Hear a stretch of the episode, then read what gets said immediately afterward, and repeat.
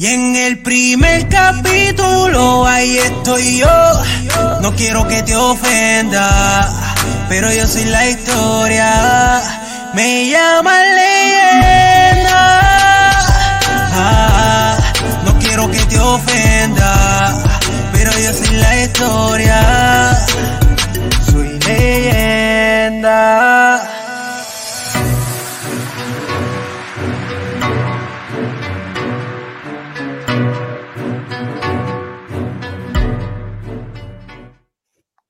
Saludos a todos y buenas noches. Visita la página de internet pirojm.com. Disfruta de nuestro contenido y de los estrenos de rap y reggaetón. Esta semana, Don Omar y el dúo de la historia, Wisin y Yandel, lanzaron un tema que se titula Sandunga. Según los conocedores del reggaetón, este es el tema que hacía falta en la música urbana.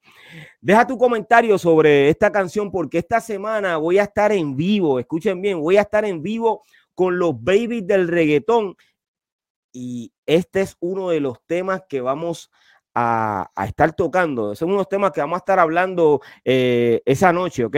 Óyeme, hace eh, un tiempo no había ido a un box que tengo eh, en el área de Carolina en el pueblo de Carolina. Entonces recibí, eh, fui esta semana y recibí algo que quiero abrirlo aquí porque la realidad, eh, miren bien, yo no he podido abrirlo, o sea, no lo he abierto porque quise dejarlo hasta el día de hoy. No sé qué me enviaron aquí, es real, mi gente, mira, esto está sellado. Yo no sé si, tocándolo bien, si es una revista, si es un libro, honestamente, si es un CD, no sé qué, pero eh, voy a aprovechar este momento, miren bien, para abrirlo aquí, ¿ok? Wow.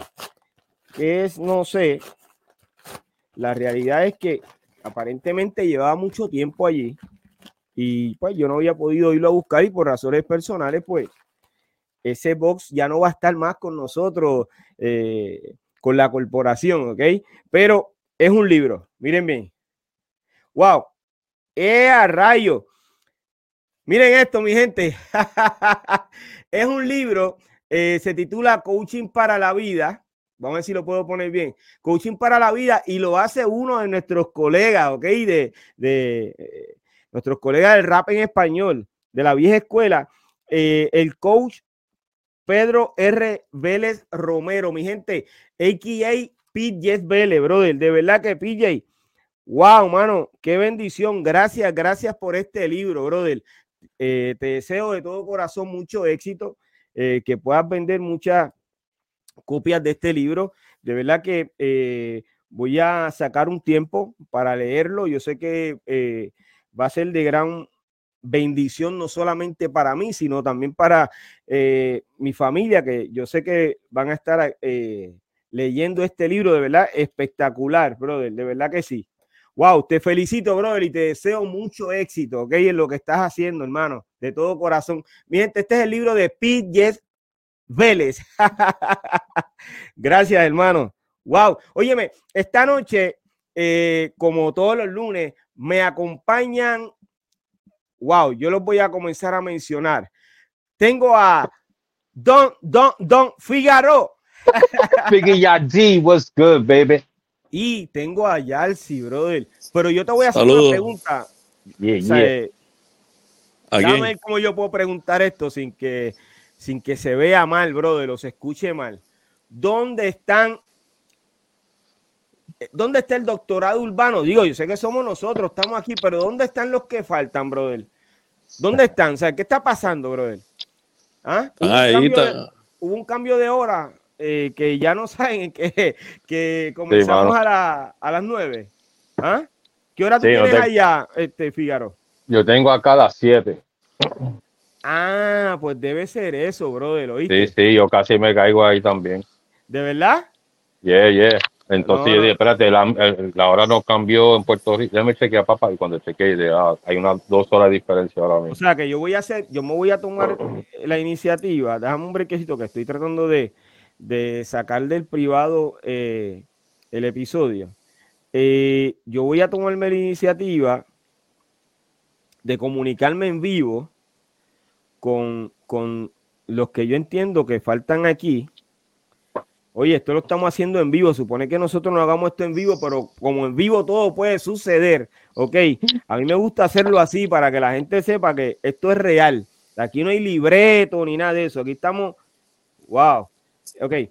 Eh, vamos a llamar a uno de los colegas de, del doctorado urbano. Lo voy a poner en vivo y espero que no diga nada fuera de orden. Porque esto es una cañona, como dicen por ahí. estamos en vivo, estamos en vivo. Ah. papi, estamos en vivo, te está escuchando. Ea. Ea. Salió, ahí? Salió la grabadora, espérate, ese no está entonces. Claro, te, te pincharon. Sí, bien duro, mano. Vamos a ah, buscarlo. No, mano, espérate, eso estaba, eso estaba mal. aquí, papi, aquí tienen que. No hay señal, no hay señal, está guiando. ¿Tú crees? Aquí vamos a tener que empezar a. Déjame llamar a este, espérate. Este, estoy en vivo, ok, estoy en vivo. Vamos a ver qué, qué dice este. Mira, mira, me rechazó la llamada. Ah. ¡Qué rayo! Espérate, pero esto es un... ¡Qué vacilón! ¡Qué vacilón! Ah, no, no, no, papi, no se no, papi, aquí hay que hablar con producción porque está pasando algo, ¿oíste? Está pasando algo, pero nada, vamos a tienes que, que, Tienes que, que, anular los cheques, anula esos cheques. No, no, yo, yo, yo, te voy a decir, yo te voy a decir lo que pasó, Piro. Viste, yo no quería decir esto, no quería mencionar esto, pero ya que los muchachos pues se están comportando de esta manera, pues yo lo voy a tirar. Rebotó, rebotó, rebotó algo. Tú sabes, Cuando, tú sabes cuando nosotros fuimos a Puerto Rico, ¿verdad? La, fin de semana pasada, ¿verdad? Y nos encontramos allá en la isla. Eh, tú sabes que era mi cumpleaños, ¿cierto? Ajá. yo sé que tú llegaste con un bolso de regalos para mí y a los muchachos ve que había más de un regalo, pues se pusieron un poquito con cero, ¿me entiendes? Pues entonces tú tuviste que repartir los regalos para todo el mundo, aunque ellos saben que los regalos no eran para ellos, ¿entiendes? Pero entonces ellos cogen sus regalos, tú sabes, como que se enchimaron porque se dieron de cuenta que todos los regalos eran para mí, como era mi cumpleaños, ¿me entiendes? Y, ya que estamos hablando de eso, quería aprovechar y darte las gracias, Piro. Mira, lo tengo aquí, el Bluetooth que me regalaste, pues, papá, lo tengo aquí en el estudio, tú sabes. Entonces, te quería dar las gracias por eso, ¿me entiendes? Y, eso es todo, Piro, tú sabes, son celos, ¿me entiendes? Yo, yo entiendo que son celos, tú sabes, ellos vieron que todos los regalos eran para mí, aunque se los, se los repartiste a ellos como quieras, tú sabes, como quieras le diste un regalo a todo el mundo. Y creo que el video está corriendo por ahí, ¿verdad? Subiste el video hoy, lo estaba viendo. Sí, ahí, ahí, ahí hay evidencia, ¿verdad? Pueden chequear el video que Piro subió que hay evidencia que Piro repartió los regalos, ¿me entiendes? A todo el mundo. Pero como quiera están medio enchimados. Eso es lo que está pasando, Piro. Yo entiendo que eso es lo que está pasando. Yo, papi, si, si es así, pues entonces eh, vamos a tener que hacer otra cosa. Pero nada, tranquilo. Eh, vamos a continuar con el doctorado urbano porque este es el episodio número 38, brother. Escucha bien. 38. 38, ¿ok? Aquí le alcanzamos a Playero, ya, le alcanzamos a Playero. ya sí, ¿cómo te encuentras, brother? Todo bien, y tú y todo el mundo acá, ¿qué hay, Figi? Chilling, bro, ¿qué hay, papi? ¿Todo bien? Figi, Figi ID. Lo, tenemos aquí, lo tenemos aquí porque este hombre siempre está viajando y siempre está lejos, bro. Se, tira los viajes para la otra parte del mundo, papi, sí, eso es así, brother. Este tipo es otra cosa. Estamos hablando de Romania. duro, con un duro en su profesión de verdad, ah, brother. ¿Verdad que sí? Te felicitamos. Óyeme, eh, hoy tenemos un invitado eh, que ha sido mencionado en los pasados episodios. Su nombre es Nebula MC y yo quiero que lo recibamos con un fuerte aplauso, brother. Nebu, Nebu. What's good, my brother? Seguro que sí, mi hermanito. Bueno, ¿qué hay familia? ¿Cómo están?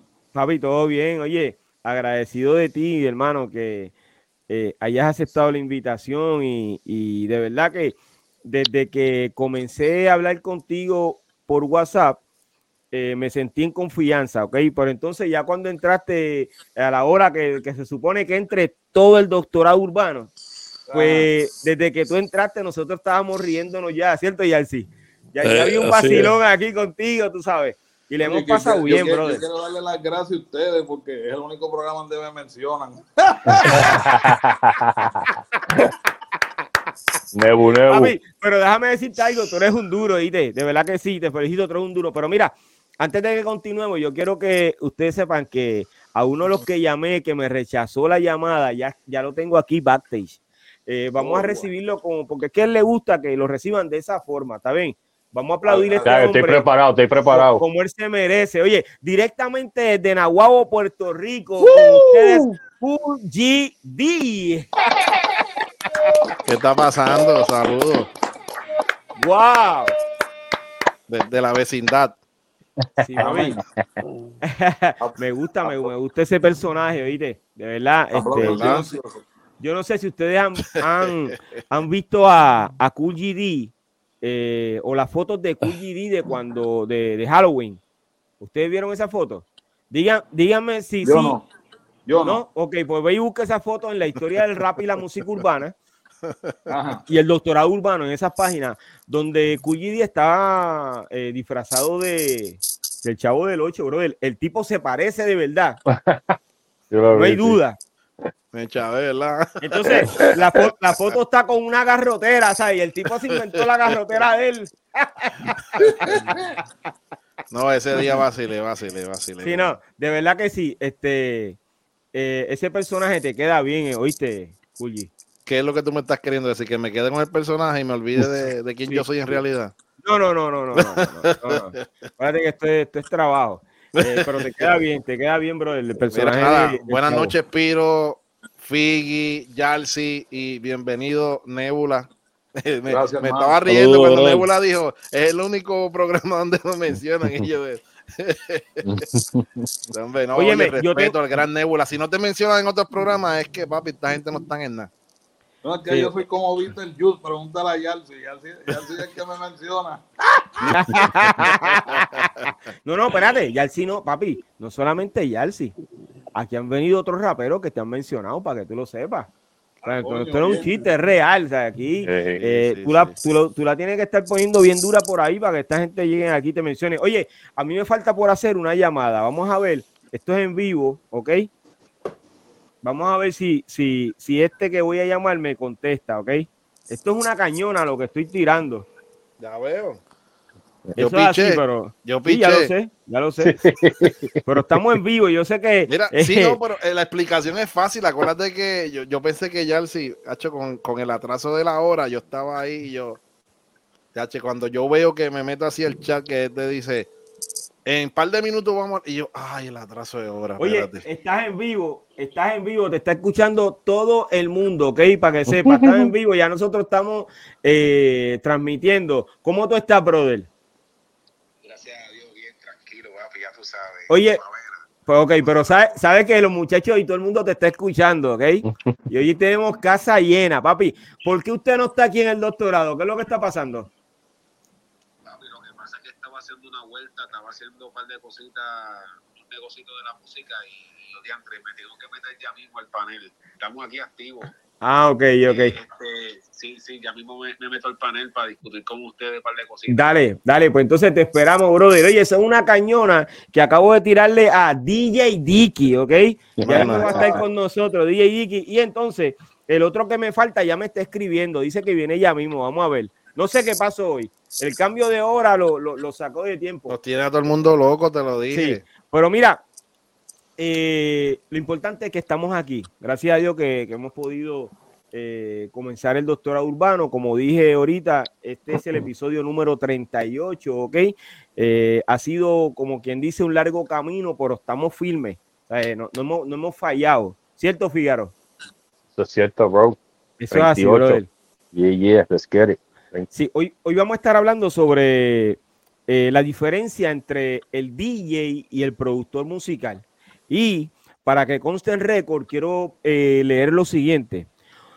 Un DJ y un productor musical son dos roles diferentes dentro de la industria musical. Aquí te explico sus eh, diferencias principales.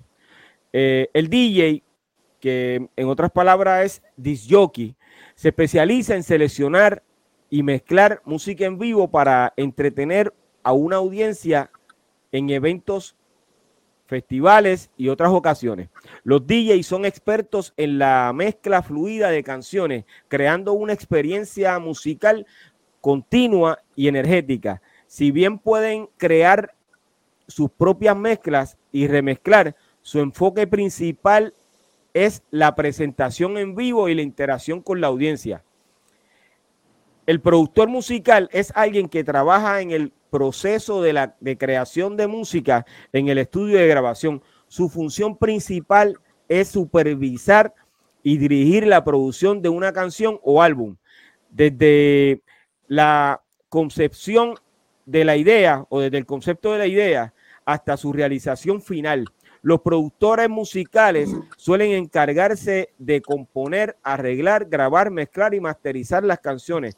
También colaboran como músicos, ingenieros de sonido y cantantes para lograr el sonido deseado.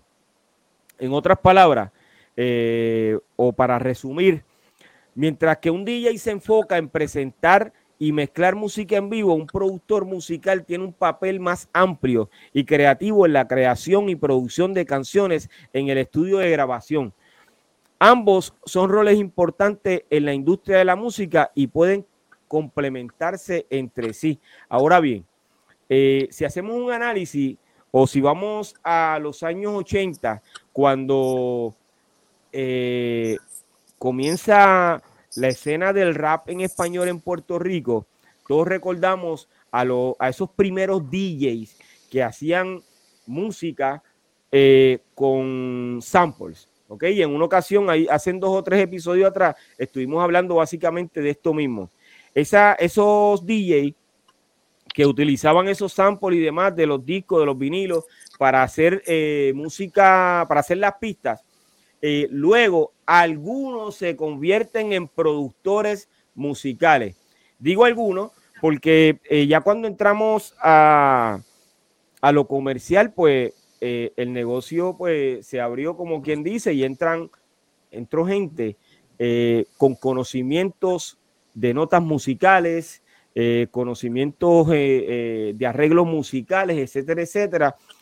Y poco a poco, según fue cambiando eh, la forma de hacer lo que hoy se conoce como eh, reggaetón, eh, esos DJs que comenzaron en aquella época con sampleo, que hicieron rap, pero también hicieron el primer, la, primera parte de, aquella época del, del reggaetón, que es lo que le llaman el underground, esos DJs, como quien dice, se quedan sin trabajo eh, lo digo de esta forma, pero la realidad es que pasaron a otro plano.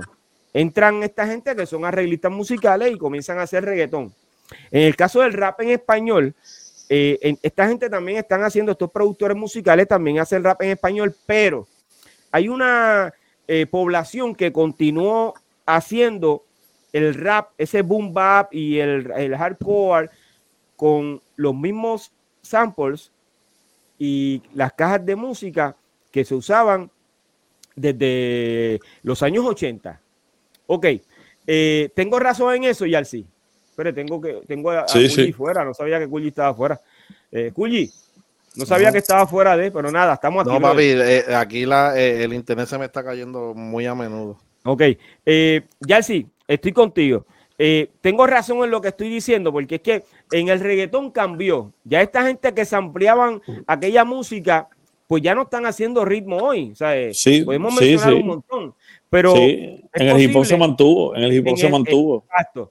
Lo digo así. Lo que, pasa es, lo que pasa es que en el hip hop, como, como cultura, los que, los que participaban de la cultura, la hacían básicamente muchos de, la mayoría, entendiendo lo que es el hip hop, lo que conlleva, los elementos y la cultura. So, mucha gente, no necesariamente nadie se quedaba atrás porque había unos, hay, gente que hacen ritmo y otros que se mantuvieron haciendo lo que es un DJ, que es un elemento, y, la gente igual los usaba, porque a veces el productor llamaba al DJ para los escracheos, o lo llamaba, o el sí lo llamaba para los shows, o lo tiraba para los shows, pero igual habían unos que escrachaban, más también hacían ritmo, ¿me entiendes? había, había esos tres, eh, el que hace las dos, el que hace solamente la producción y el DJ.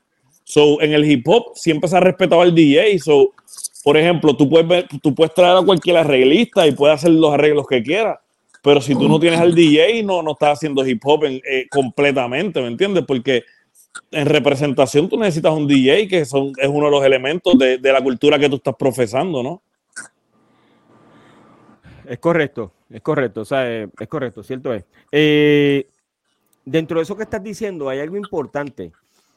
Eh, hace unos, hace un, aproximadamente un mes, un mes, básicamente, estuve hablando con, una, con un DJ de Uruguay, donde él expresa que aquel que pone música únicamente, que se enfoca en poner a bailar a la gente, ese es un disjockey.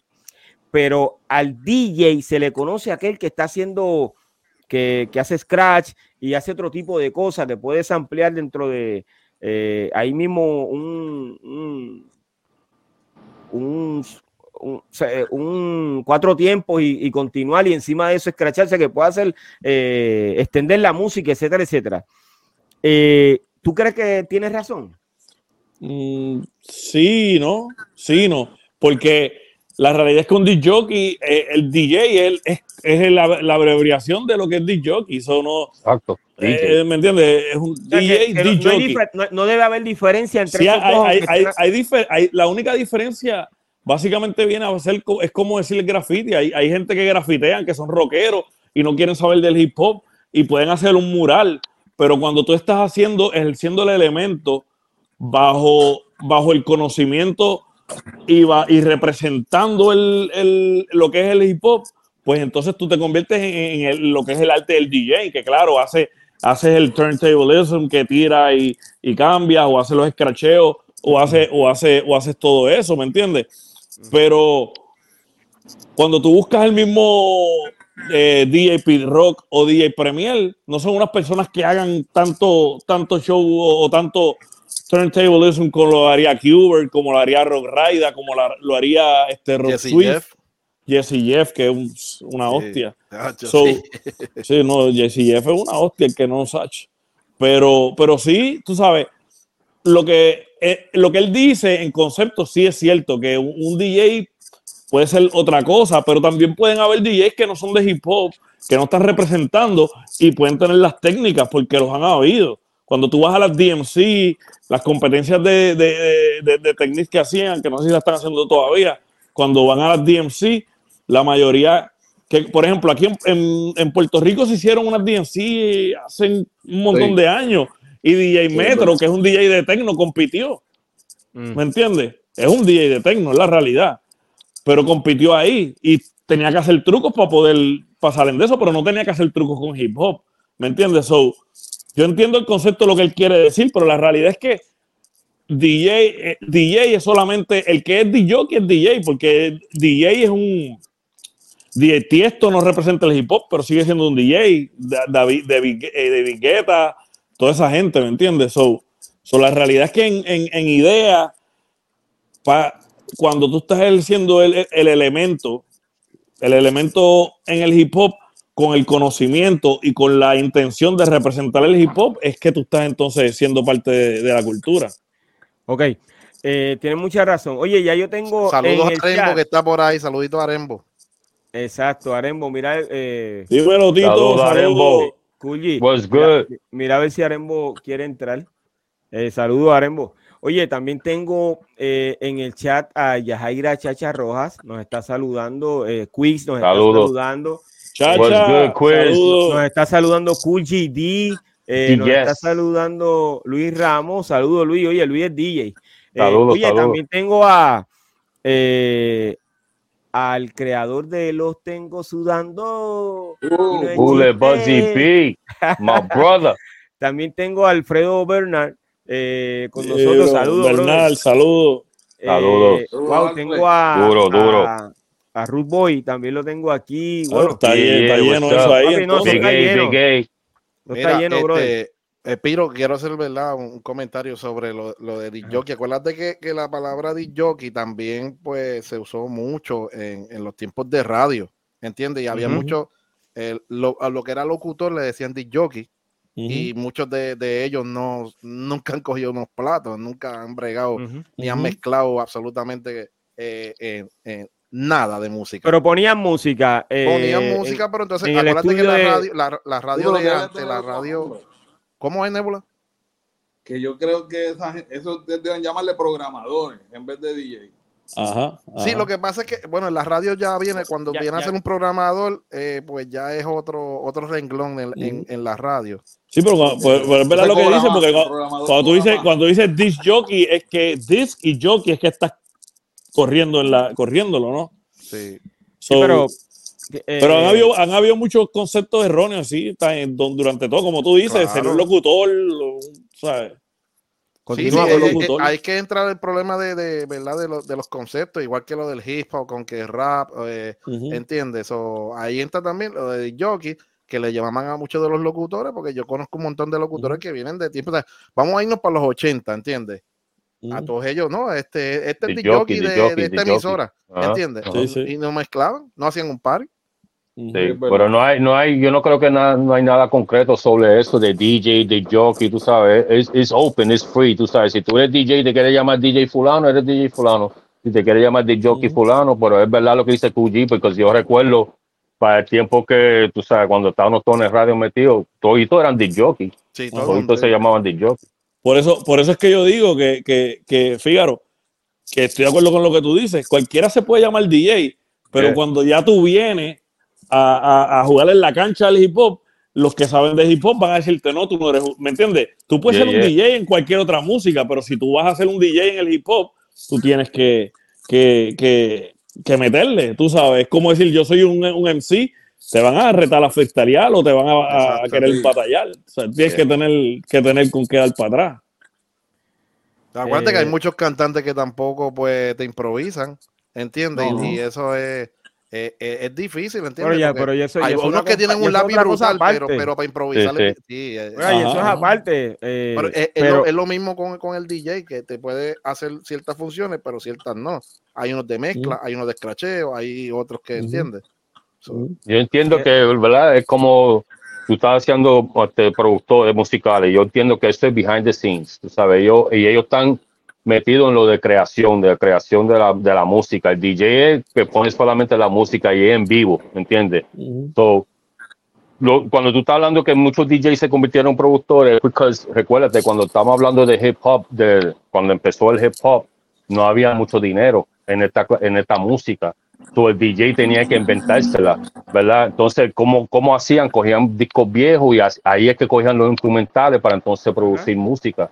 Tú sabes, también cuando, también cuando los DJs empezaron a hacer producciones, tú sabes, como aquí en Puerto Rico, cuando los DJs empezaron a meter muchos rapeadores en una producción, ellos tuvieron que aprender a hacer pistas, ¿entiendes? Because ¿cómo tú vas a una producción y poner un MC en una pista de otro? Digo, se puede hacer también, ¿me entiendes? Pero esa es la manera que los DJs empezaron. Lo que pasa es que en esas compilaciones, Figgy, acuérdate que había una persona que aparecía como la cara principal y había un montón de productores que no es hasta el sol de hoy que quizás, se, ok, este trabajó en tal disco, este trabajó en otro disco, pero nunca se supo en el momento porque había una figura principal eh, que, quizás no, no, se mencionaban, vamos a ponerlo así. Tú sabes, para no tirarle a nadie, que nadie se sienta, que, que rápido se ofende. Pues sí, pero yo, yo, entiendo que esto empezó aquí, porque yo recuerdo, eh, el arte de comprar un CD o un disco era rápido, tú metías el CD y rápido, lo primero que tú hacías, un cassette, tú lo virabas para ver quién fue que lo produció, quién hizo la pista, quién mientras que vino el y en el underground no estaba todo eso.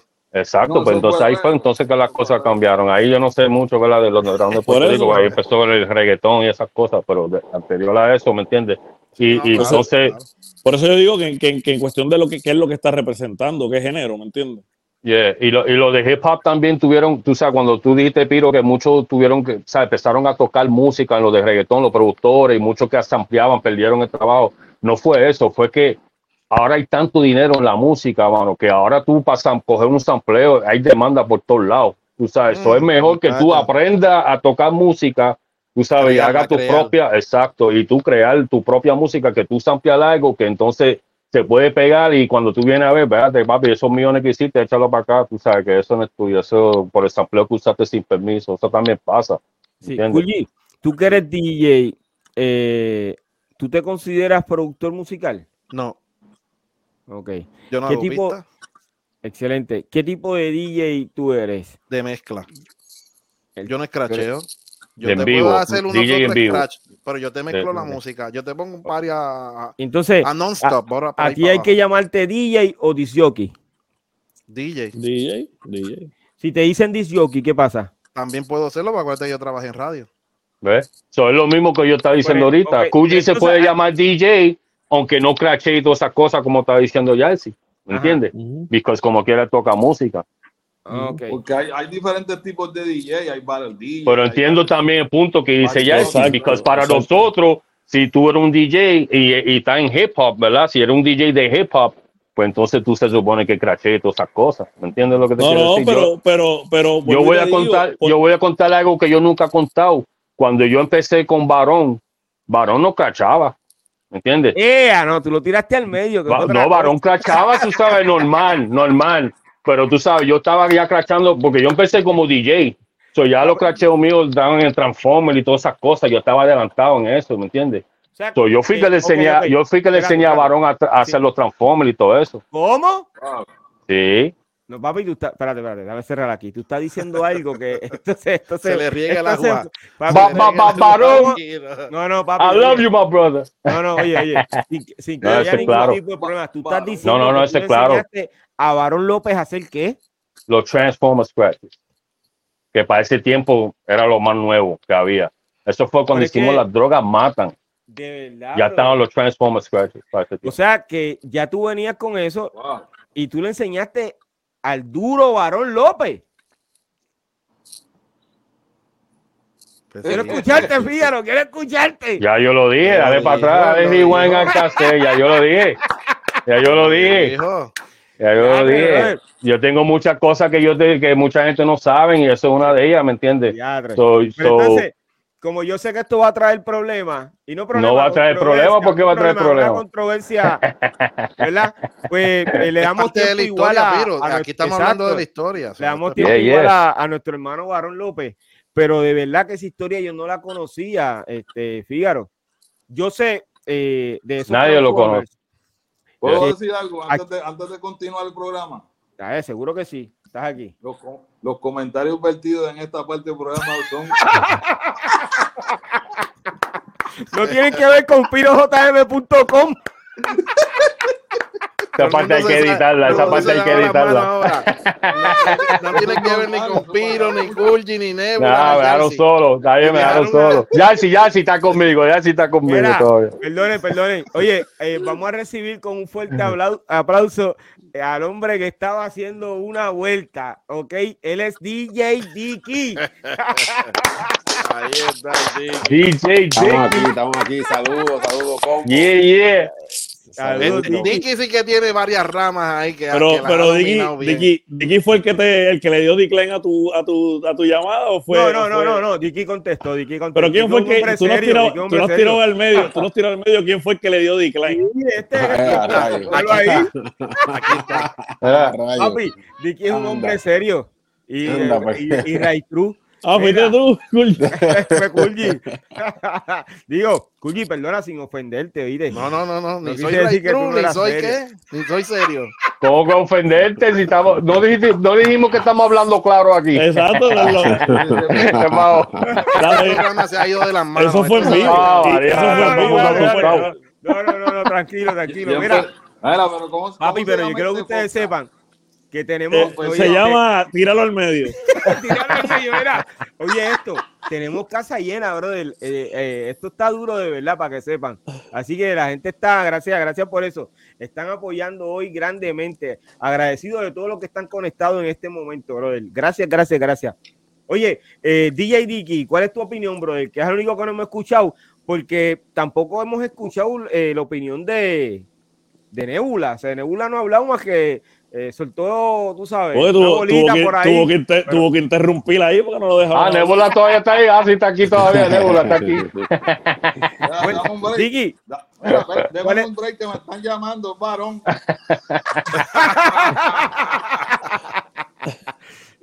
oye, mira, este, no, pero no, no, no, porque tampoco voy a, tampoco quiero tirar a. O sea, esto no es para causar problemas. Iba a decir que llamaras no, a, a Varón, pero no es para causar problemas porque eh, puedo entender. Ya va, ya va varón, ya va varón, ya va a llamarlo. Puedo entender que, oye, nadie te va a quitar, yo creo lo que tú estás diciendo. Yo creo en lo que tú estás diciendo. No, pero Varón es mi hermano, no va a tener problema con eso. Entiendo yo que no va a tener problema con eso. ¿Entiendes tú? Entiendo yo. Mira, Vicky, pero dímelo tú, Vicky. Este, ¿Por qué tú crees que los DJs que comenzaron a hacer música en los años 80, luego de que cambia eh, el género, o sea, que, que, que el rap eh, como que se fue un cambio de ritmo, que cambia el underground del, del reggaetón. una transición, ah, hubo una transición. Una transición. Entonces, llega un momento donde ya los DJs que hacían eh, er, eh, el, reggae en español del principio, pues dejaron de, de, hacerlo porque entonces entraron los productores musicales que conocían de, notas musicales, que conocían de, de arreglos musicales, donde entonces eh, comenzaron a crear melodías eh, melodías este, originales para originales, que esas este, eh, canciones tuviesen, se escucharan como se están escuchando hoy. O sea que básicamente esa fue la transición. ¿Por qué tú crees que, ocurrió eso? Bueno, fue la industria como tal. Yo entiendo que la industria obligó a, a, a, a nosotros a, evolucionar como tal los del género. En aquella época pues el DJ como tal eh, era el que, el que inventaba todo. Inventaba los scratch, inventaba los cortes, que se cogía aquel loop, aquel otro, y era no musical, era de la calle, era eh, ¿verdad? de los barrios y caseríos como tal. Pues ya en estos tiempos, cuando yo entiendo mucho, quien cambió un poco esto es cuando el tiempo que salió Dr. Dre, que empezó a tirarle ese disco de Acroni y todo eso, que eran pistas originales y todo para mí que ese tiempo como que marcó mucho esa, esa, esa nueva temporada de hacer pistas originales. Y después, sí.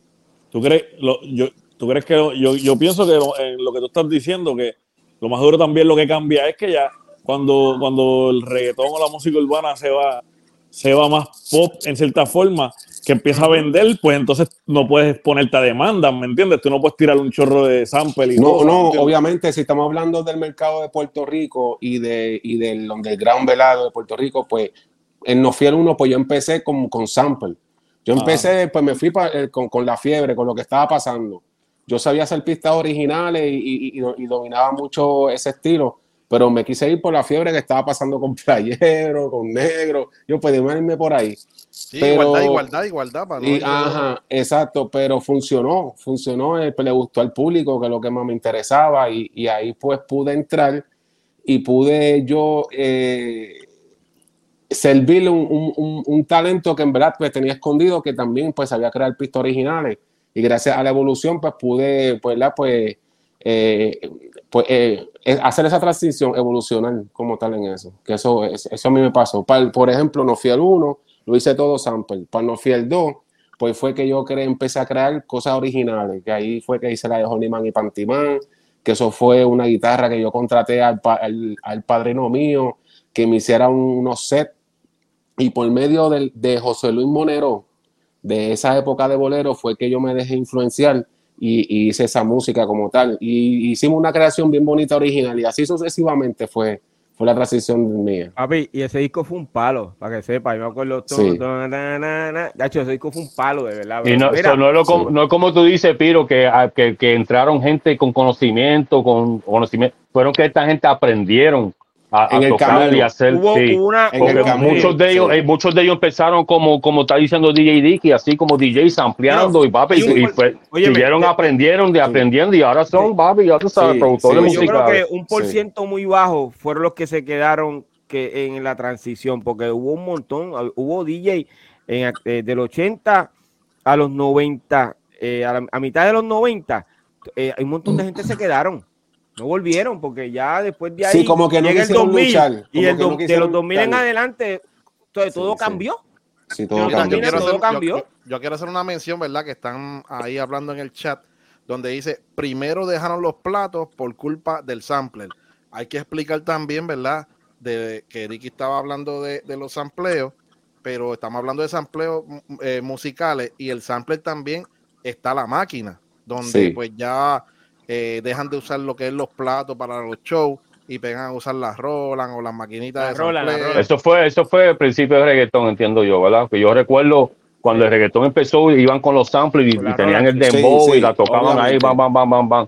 Pero yo no recuerdo que hip hop fuera así. Hip hop siempre ha sido con los platos. Con los platos. Yo, creo, yo creo que cuando pegaron los shows, que a veces pues le, le, le pegaban a brincar los discos a los, a los DJs, cuando estaban con los cantantes en vivo, ahí es que entra lo de la máquina.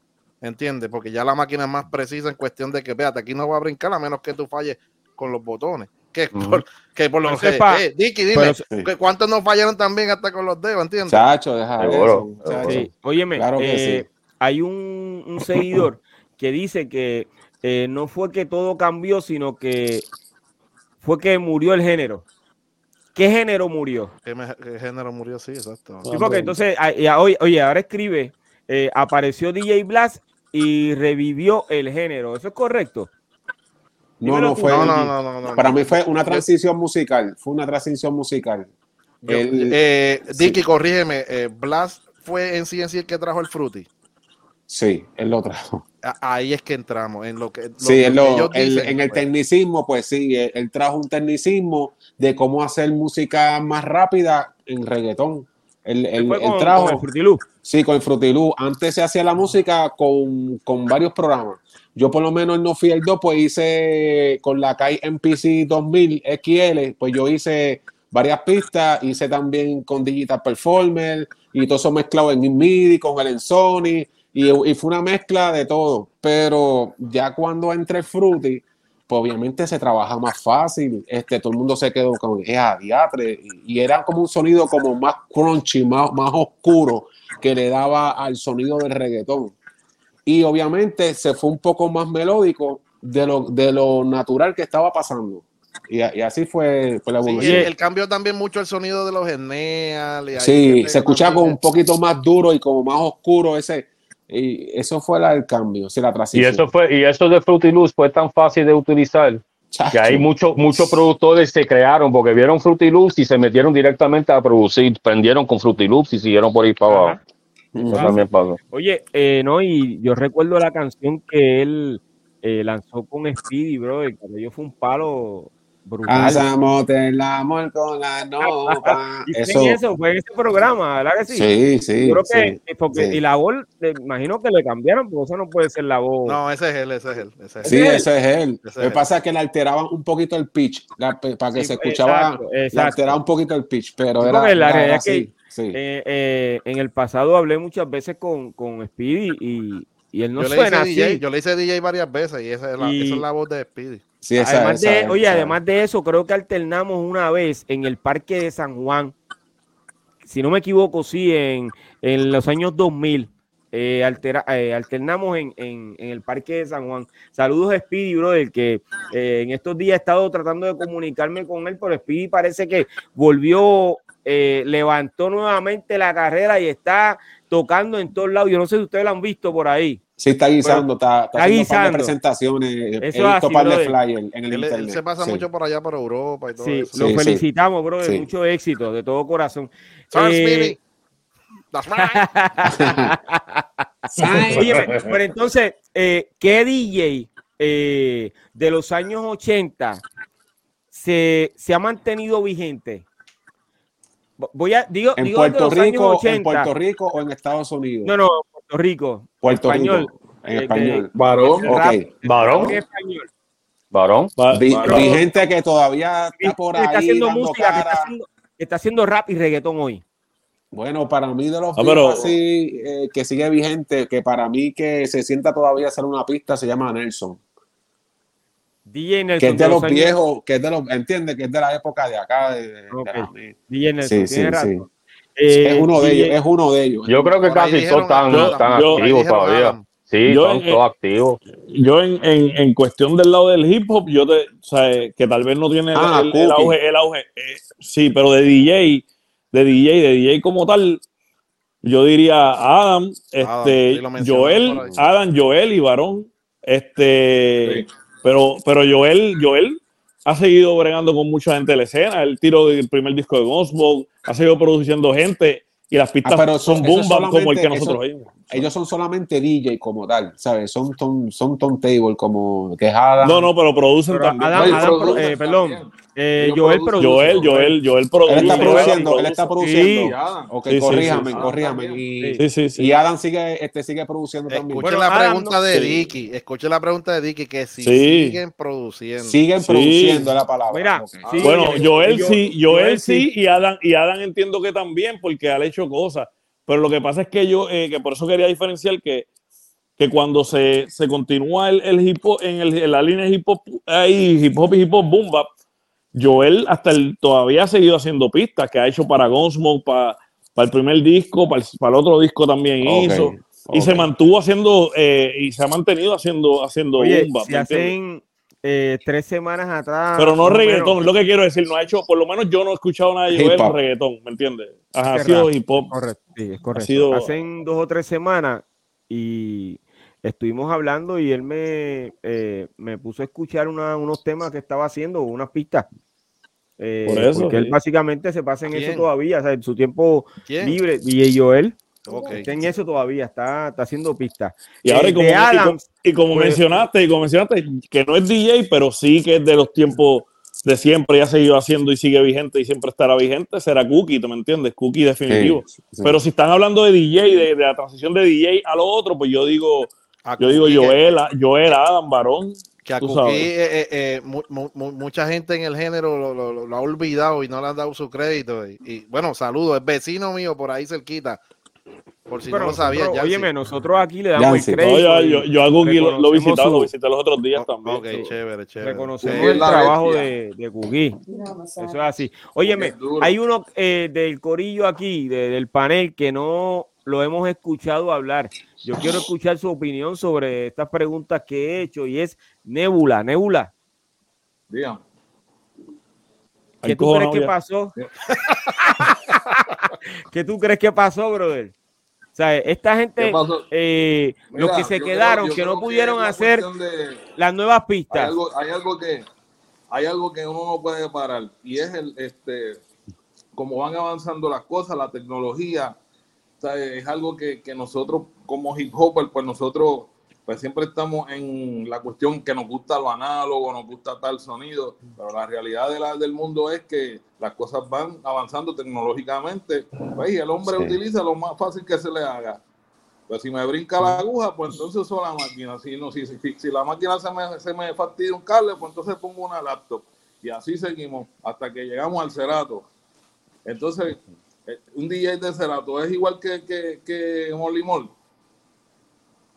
esa es esas son preguntas que uno se hace como hip hopper, pero la realidad es que el pensamiento del hip hopper es, es bien de uno. O sea, no, el, el, mundo no piensa como piensa, como pienso yo, o como quizás piensa Yalsi o Evan o Fiji.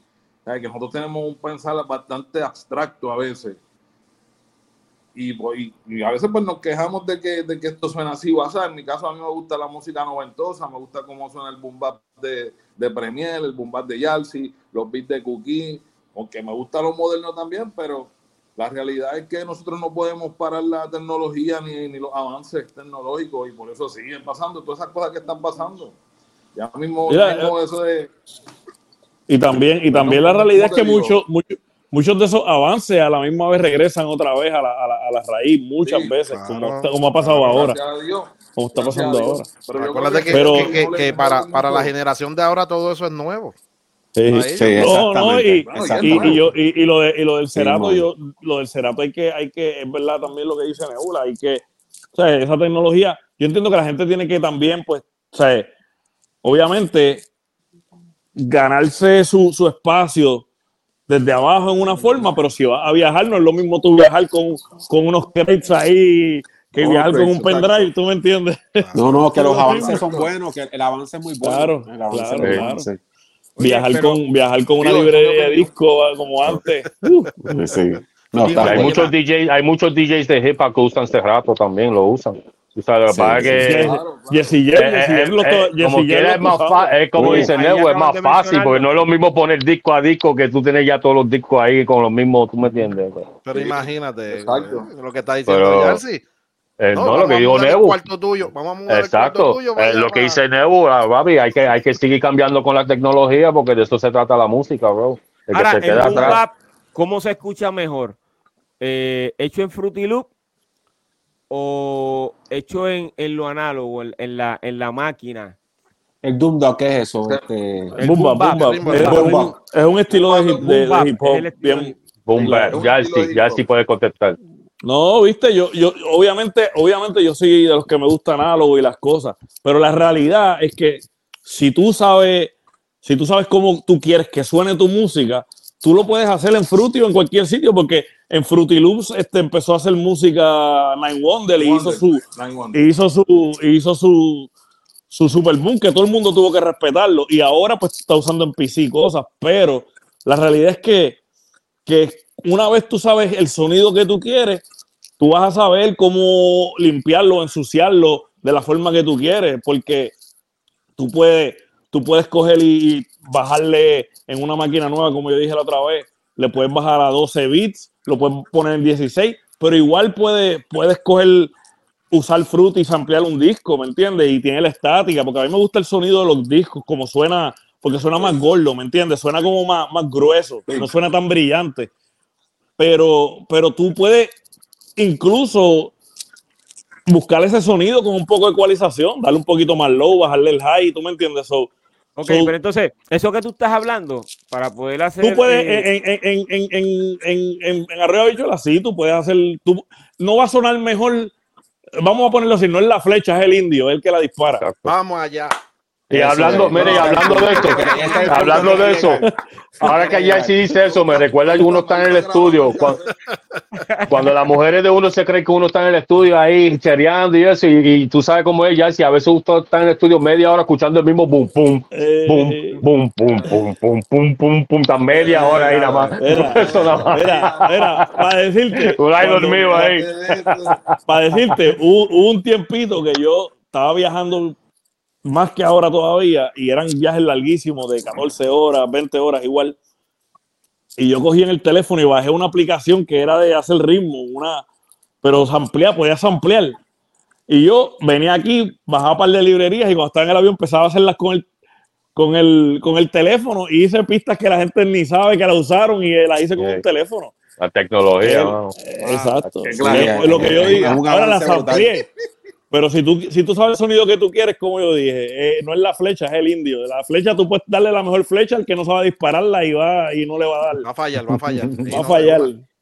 Okay, yo opino que sí, eh, que, se puede hacer buen hip hop ahí también. pero entonces, todo lo que están diciendo ahora mismo, pues no le corresponde o no al DJ, eso le corresponde al productor musical. O sea, ya si tú te consideras un productor musical, tú no eres DJ. Bueno, yo, yo, yo escracheo y hago y plastico el eso. No soy de irme a tirar party ni hacer música, pero por ejemplo, en, el disco de, en el último, para irnos al último, el de Tech, en Embriscado los escracheos los hice yo. ¿Sabes mezclar? ¿Sabes mezclar una música con otra? Sí, sí, sí. Pues eres DJ. Sí, pero no, pero no, como no lo ejerzo como lo más es que yo hago beats y los escracheos y lo que hago de, de DJ, lo hago para el estudio, para hacer los ritmos, no me gusta, no me considero Es que no lo estás trabajando, es que no lo estás trabajando como tal, ese departamento. Exacto, pero, entonces, eh, ¿tú te consideras que hiciste la transición de DJ a productor musical?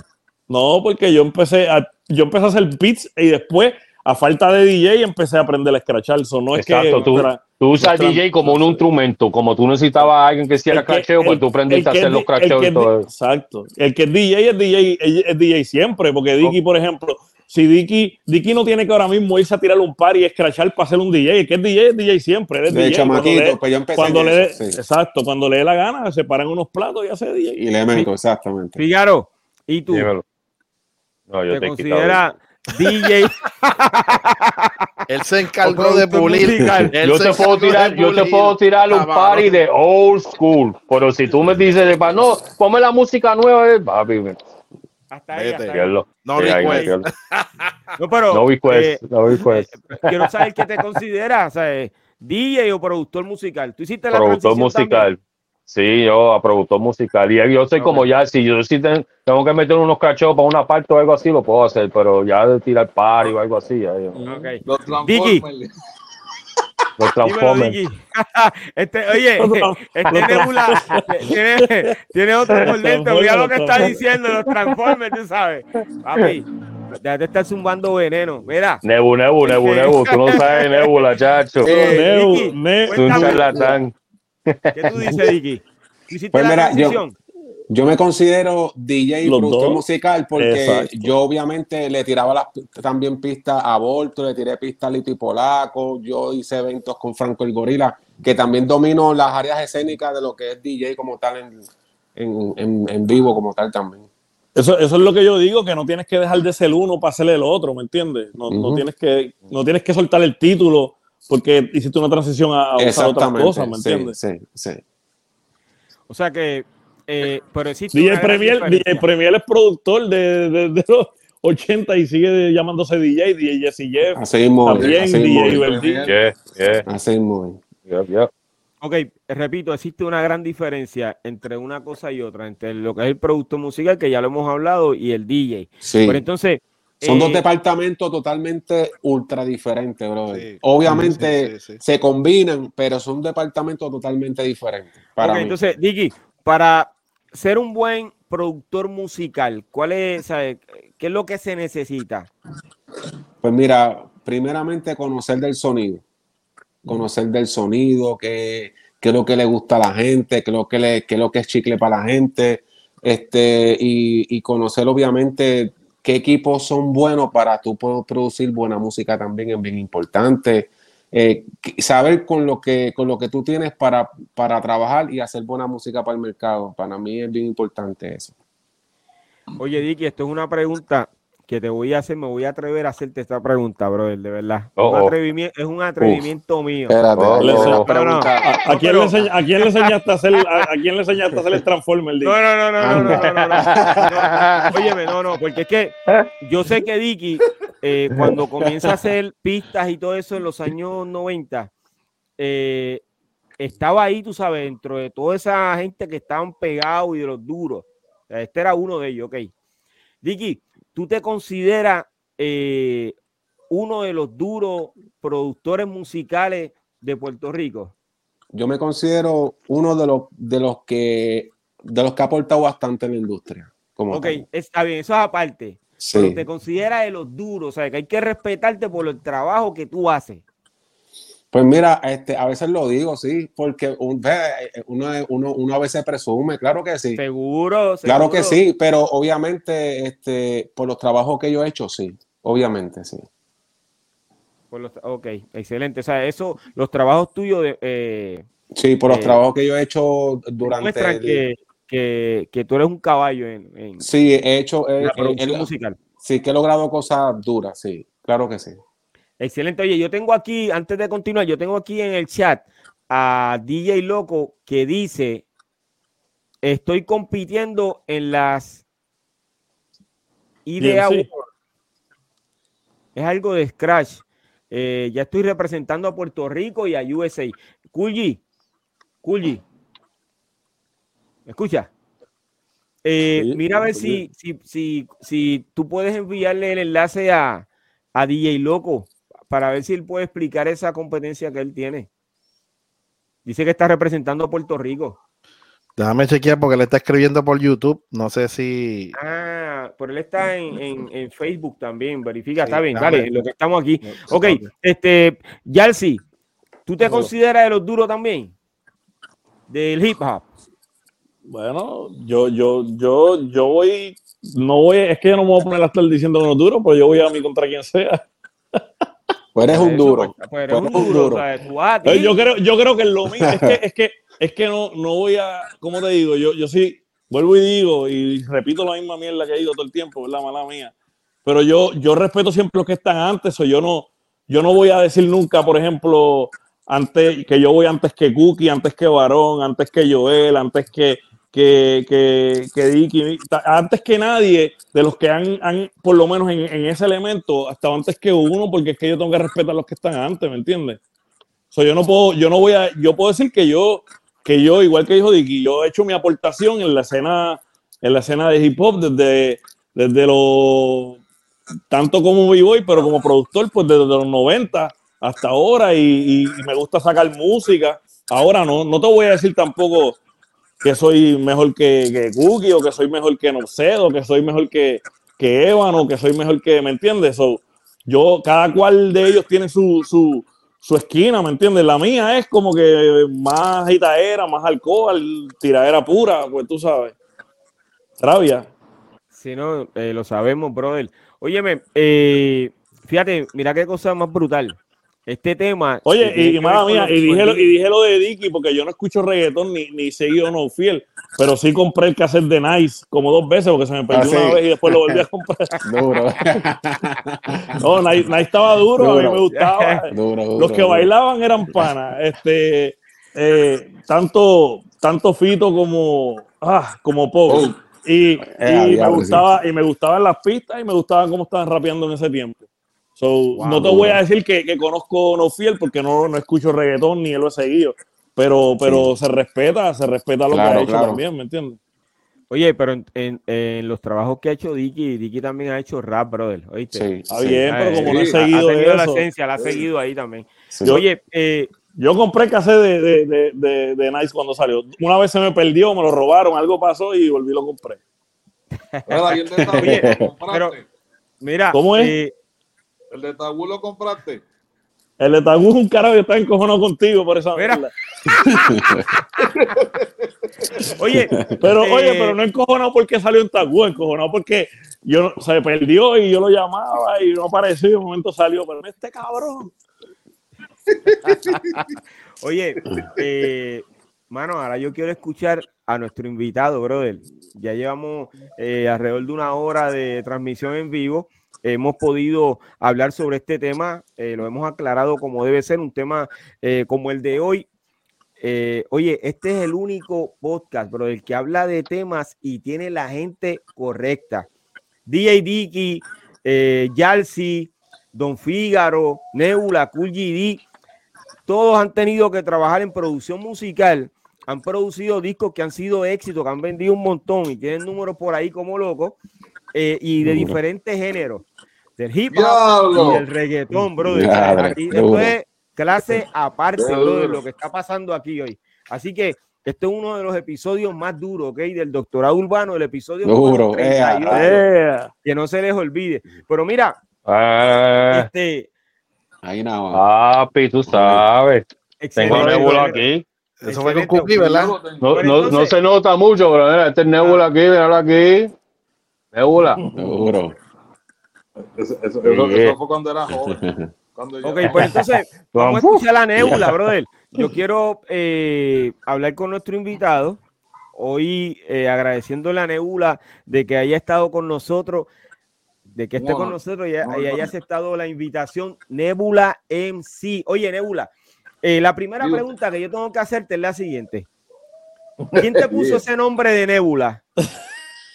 Fíjate, ese nombre me lo, yo, yo, me lo inventé una noche que estaba viendo la película. pero, pero, para, para, déjalo hablar. Espérate, espérate, espérate, espérate, Vamos a repetir esto. Ya sí, déjalo hablar. Cuye, de eso. Yo no, yo estoy de invitado hoy. ¿Usted se acuerda de qué? Cinema 30. Ajá. ¿Nadie se acuerda de Cinema 30? Me suena, me suena, me suena. No sé, yo estaba viendo Cinema 30, una película de zombies, y me vino ese nombre de Nebula. Mentira, ese nombre me lo puso el brother mío, Yalsi. Yalsi, yo siempre lo digo con orgullo. Okay. No lo puso mi pana. Duro, duro. Okay. Eso fue, ¿cuándo fue? Como en el 93? el susto que, del susto que pasé ese día, yo me borré. el susto lo pasé yo, cabrón. que, que, Mira, Piro tiene que estar en diablo. Yo, a él no le gusta que yo hable malo y yo no me puedo aguantar. Sí, ya es. Nebu, Nebu, ya, cuando, yo, cuando, yo, conocí a Nebu ya se llamaba Nebula, eso fue. No, pero, pero entonces, ¿en qué año fue? ¿En, eh, bueno, 92, 93? Como para el 93, por ahí, yo creo, porque para el 94 por ahí que estaba saliendo Tagut. Ok, pero ya en el año 93, Nebula. Ok, ya en el año 92, 93 tú estabas cantando rap. Antes que eso, mucho antes. ¿En qué año tú comenzaste, Nebula? Ya lo, no, en verdad no, no, te, no, no te sabré decir, no me acuerdo del tiempo, ¿verdad? Del, del, tiempo como tal, pero fue wow, fue mucho, mucho, mucho antes de tener el grupo. Ya cuando yo tenía el grupo con, con Omi y con Yalsi, ya yo había, ya yo rapeaba con ya yo rapeaba en un dúo y luego un tiempito solo. Entonces ahí pues llegaron los muchachos, gracias a Dios, ¿verdad? Y hicimos pues el, grupo, el grupito que teníamos. Pero fue, fue antes de eso, ya antes de eso yo rapeaba. rapeaba antes del año 93. En mi canto. Sí, en mi canto como para, por, por Fat Pockets. Sí, exacto. Que ese era mi grupo, el primer grupo mío, Fat Pockets. Y después, y después fue que hicimos VIP, pero antes de eso tú estabas con Fat Pockets, ya llevabas tiempo ahí. Exacto, exacto. Ya ok, perdón, perdón, pido la palabra, pido la palabra. le hablé, por favor, ya sí, a que se exprese. No, ah, es, que, es, que, es que Está hablando de su. mira, pero está hablando de su grupo y no sabe decir Fat que parece que solo olvidó el nombre, tengo que recordar. yo, soy el que pone, yo soy el que pone los nombres aquí. Fíjate, casi siempre al revés, casi siempre esta, esta, esta, con interacción es, yo soy el que hablo más y él es el que habla menos. Pero ah, la realidad, sí, sí. Desde mucho antes del noventa y pico ya, ya yo estaba rapeando. Ya tú estabas en el rap. En mi, en mi área, tú sabes. Estabas en el underground. Eh no, siempre hemos estado, siempre he estado en el underground. Pero tú has grabado lo comercial, ¿cierto? Sí, claro, claro, pero no, o sea, en verdad, eso son cosas que realmente la gente conoce a uno, quizás alguna gente te conoce por, por lo comercial que has hecho, pero la mayoría de la gente que me conoce a mí por lo underground. ¿y por qué? ¿Y por qué? Una pregunta, ¿por qué en el 93, por qué en el 93, 94 no me contestaste el teléfono cuando yo te llamo? Uh. no recuerdo. Anda. Anda. En ese, tiempo, nosotros ah, estaban pasando cosas, estaban pasando unas cosas bien chéveres en, la cuestión de, del rap como tal. Estaba, pues, estaba empezando el sindicato, pues ya nosotros estábamos inventando acá nosotros. Después, pues, obvio, con, con, el pasar del tiempo, pues vino Vanguardia y todas esas cosas. Así que en ese momento fue un momento bien nítido porque estaban pasando muchas cosas, tú sabes, que tenían que ver con el hip hop. Pero tú estabas, tú estuviste en el sindicato. No, no, no. En el momento que yo tenía el, grupo con los muchachos, que era VIP, Verbal Intelligent Platón, con Yalsi y Noah Santiago, en ese momento ya estaba pasando lo del sindicato. Que estaba Diego Estefano, yo participaba Pero entonces, con, él. En el año 92-93 tú comienzas como rapero. Eh, ¿Qué te inspiró a ti a tú entrar en la escena del hip hop? Pues nosotros bailábamos y como yo veía que el que rapeaba era el más caso que le hacían, pues me dio con rapear. decirle, oye, pero te, te, quedó bien porque entonces de allá acá eh, eh, has tirado unos discos duros. Pero mira, eh, hace unos años eh, estuve leyendo un, un artículo de, del periódico El Calce. Entonces, en ese periódico fue una entrevista que te hicieron a ti. Te hicieron cinco preguntas, las tengo aquí, las voy a leer una de ellas, eh, porque aquí dice eh, cinco Para ver, si, ver si dice la misma contestación hoy. No, no, cinco preguntas. No, no, cinco preguntas a Nebula, a Nebula MC. Sale Nebula ahí, tú sabes, el mismo que está aquí. Entonces, en la, en la pregunta eh, número cuatro, dice: Número cuatro. Si escoges tres MC de la vieja escuela, del Bottle para batallar con tres MCs de la nueva, ¿a quién escoges de ambos bandos? Y ahora la pregunta de los 50 mil chavitos, ¿quién ganaría? Esa es la pregunta que le hace el periodista a este caballero que está aquí. Uh. Entonces, Nebula contesta, de la vieja a Rubén DJ, Vico C y Piro JM, uh. versus de la nueva, Anuel AA Almighty, John Z, en mi opinión, ganaría Tritugue Funky. Entonces, me gustaría saber. Anda. El tipo, el tipo se estaba burlando del periodista, no sé por qué. Pero, ¿qué fue lo que tú estás, o sea, ¿en qué tú estabas pensando, brother? Me acuerdo, pero era, como que quién va a ganar, pues, coño, chicos, para no comprometerse, ¿verdad? Para no. quedó bien esa, quedó buena, quedó buena. Yo te voy a decir la verdad, esto yo lo, lo, lo leí hace unos años y yo me eché a reír cuando yo vi eso. Y este tipo es un loco. Y déjame decirte que desde que este hombre, lo voy a repetir, desde que este hombre entró, nosotros hemos estado riéndonos con él, de verdad. O sea, el tipo entró haciendo chistes, ¿ok? Eh, pero eh, estamos bien, gracias a Dios, le hemos pasado bien. Eh, Nebula, Yo agradecido de estar aquí con ustedes, vacilando. Sí, brother. verdad. Igualmente, hermano, igualmente. Fiji, Fiji sabe, ¿verdad? Yo siempre se lo he dicho a Fiji. Yo digo, yo quería ser tú antes. eh, has grabado con otros raperos como Artu y, y creo que grabaste con Unity también, ¿verdad? No, con Unity no. Ok, ¿quién fue, ¿cuál fue el otro eh, rapero que mencionaste? Porque si no me equivoco, de la conversación que tuvimos mencionamos a, a Unity. Sí, pero es para, lo, de, para lo del evento, lo mencionamos. Ah, ok, lo del evento, ok. Eh, además de Artu, ¿con quién más tú has grabado? Bueno, este. Bueno, Velcro.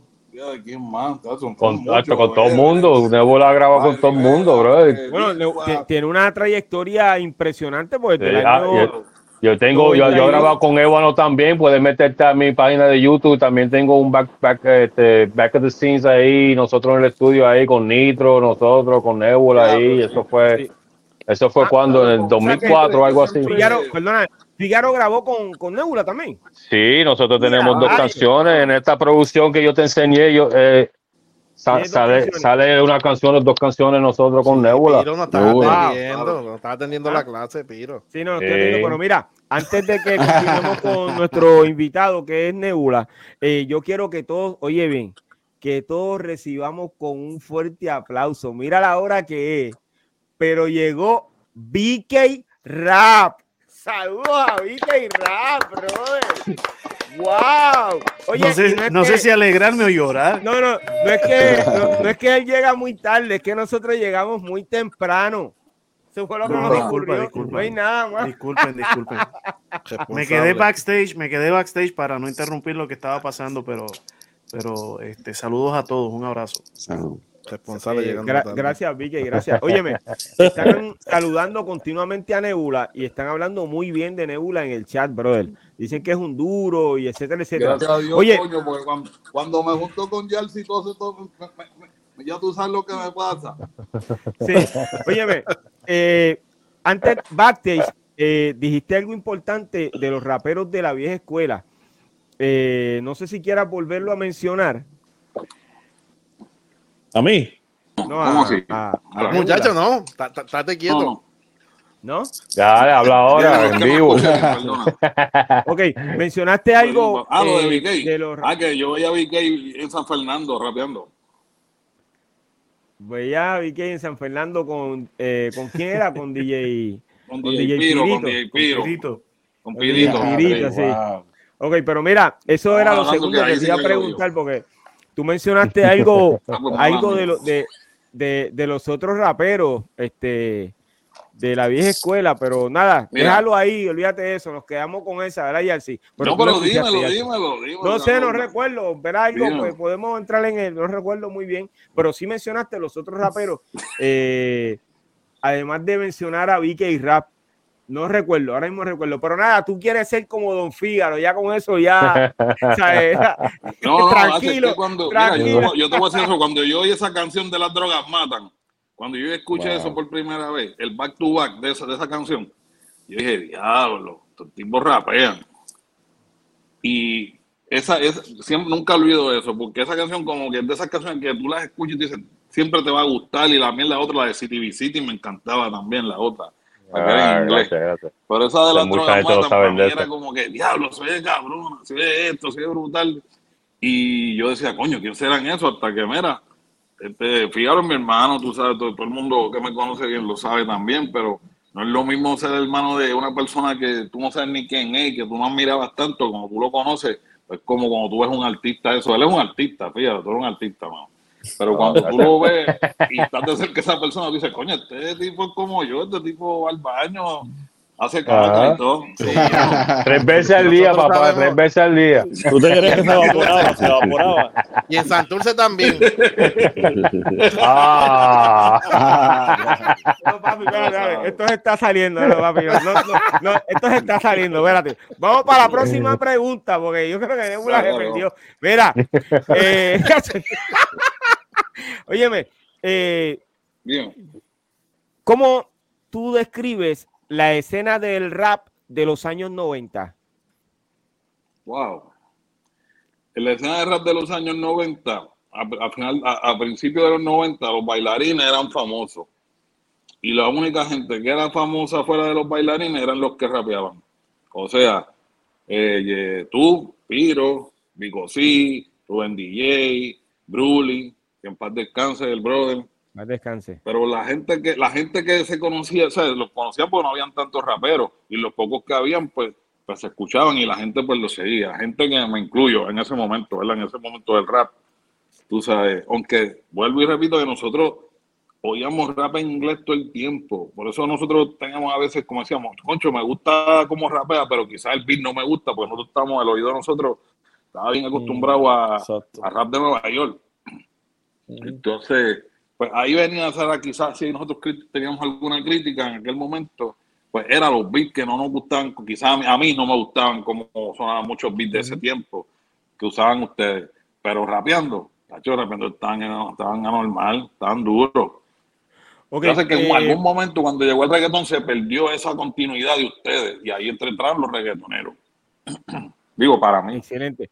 Eso no estuvo, estuvo bien. ¿Tú crees que, o sea, de alguna forma u otra, y esto es un tema que vamos a tocar en el próximo episodio, ¿ok? Pero lo voy a adelantar porque yo creo que amerita en este momento, ¿ok?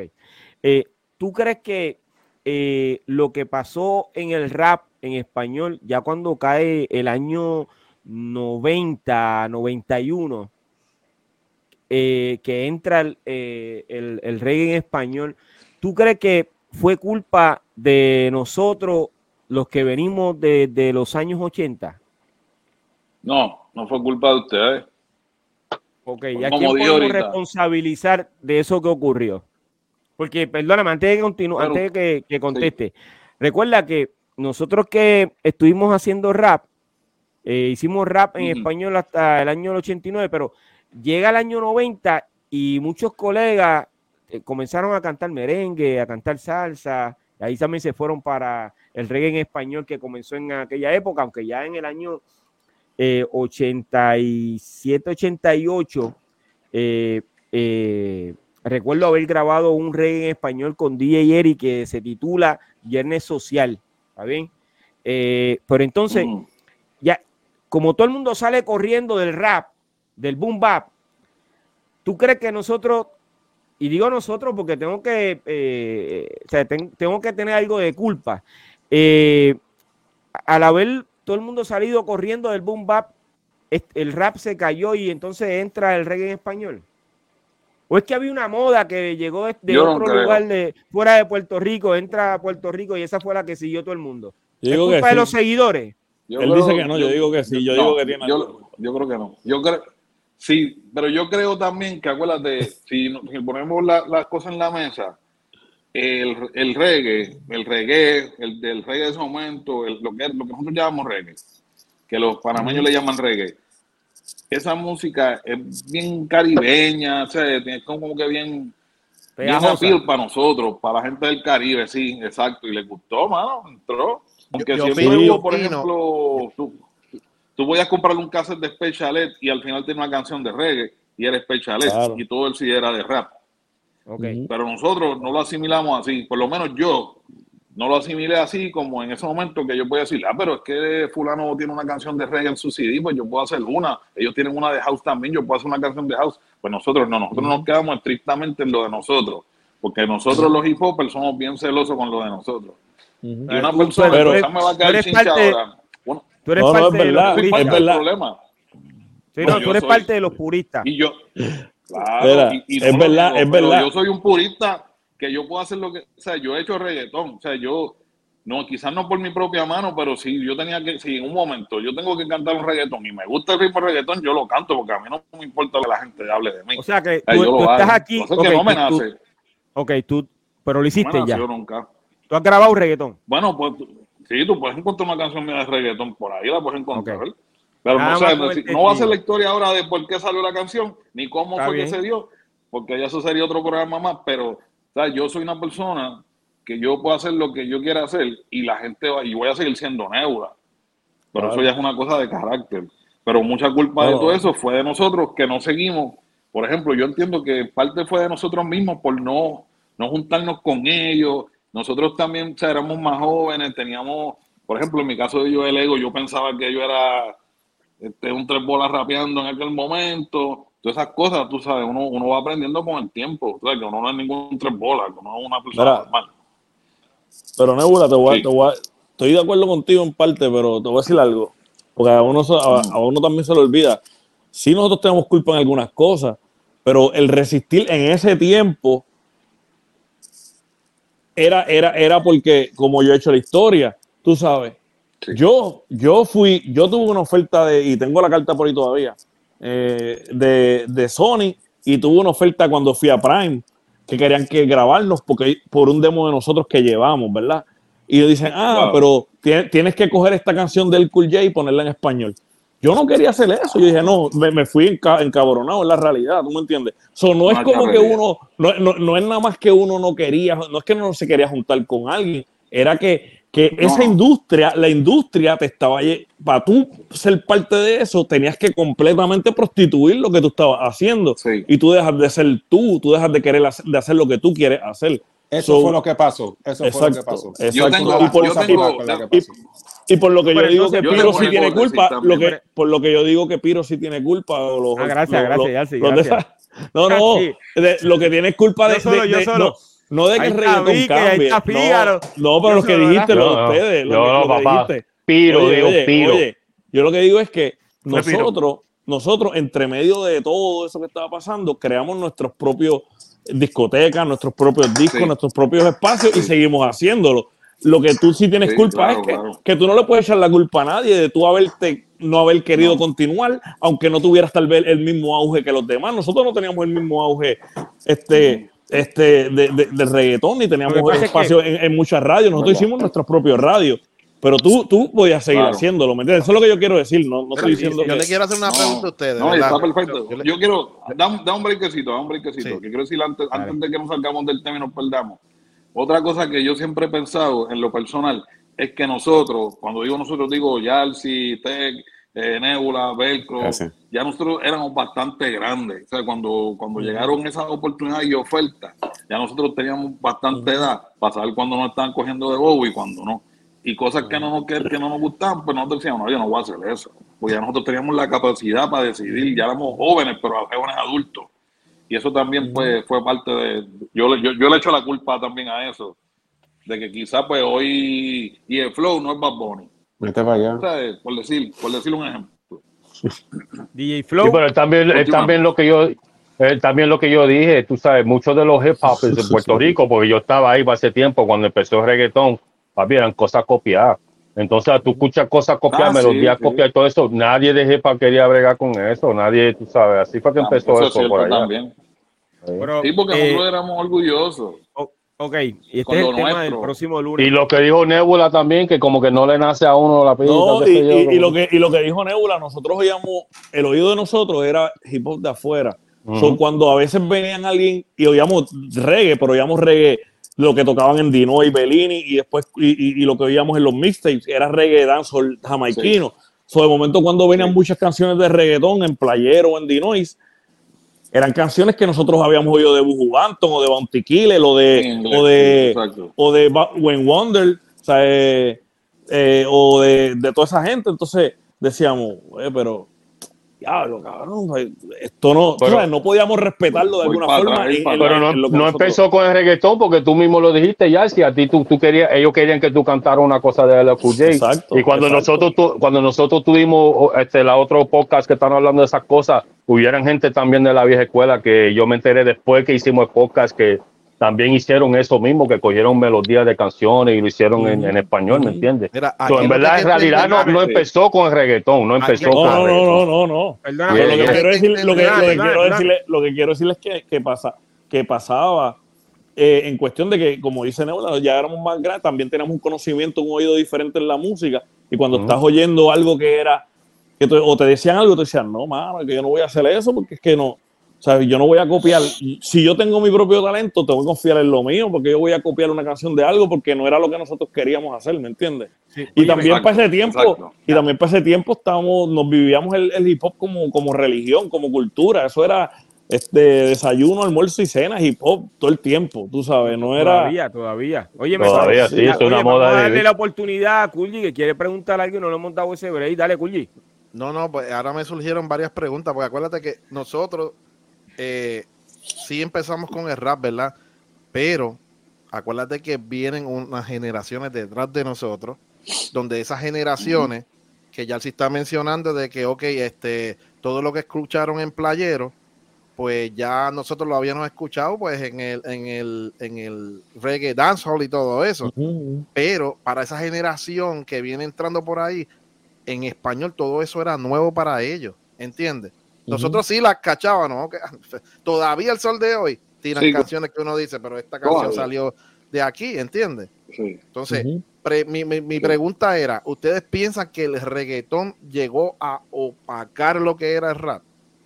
No, eh, eh, tú sabes, la realidad es que eh, cada cual lo de él, nosotros hacíamos, nosotros por ejemplo, para ese tiempo, como dijo Nebula también, muchos de nosotros éramos bailarines, b-boy, So queríamos ir a una reta, a un círculo, a tirarnos al piso y retarnos contra otro corillo. No queríamos necesariamente oír reggae, ¿me entiendes? A veces lo ponían y nos gustaban, y no lo ponían, pero era más la reta, ¿me entiendes? Como que tú te pasabas un fin de, toda la semana practicando por pues, el fin de semana un party o el party de una escuela o lo que sea. Tú no querías oír que te pusieran rock, tú no querías ni bailar baladas en, una roseta, ¿tú me entiendes? Súper verdad, pero acuérdate, ahora que tú mencionas el rock también, oye, yo tuve que batallar con eso cuando yo me acuerdo cuando yo rapeaba en Naguao que todo el mundo después era este o New Wave, ¿entiendes?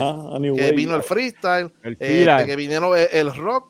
sí, pero estos salieron y, murieron rápido, murieron rápido. Pero sí, yo creo que sí. Lo que dijo QGD, yo creo que sí, que el, reggaetón en, en, en, parte este, tapó el rap. Yo te voy a decir de que lo tapó, lo tapó. De que sí, porque, eh, pues yo te voy a decir, rap era, era lo mainstream. Cuando salió reggaetón, rap se convirtió.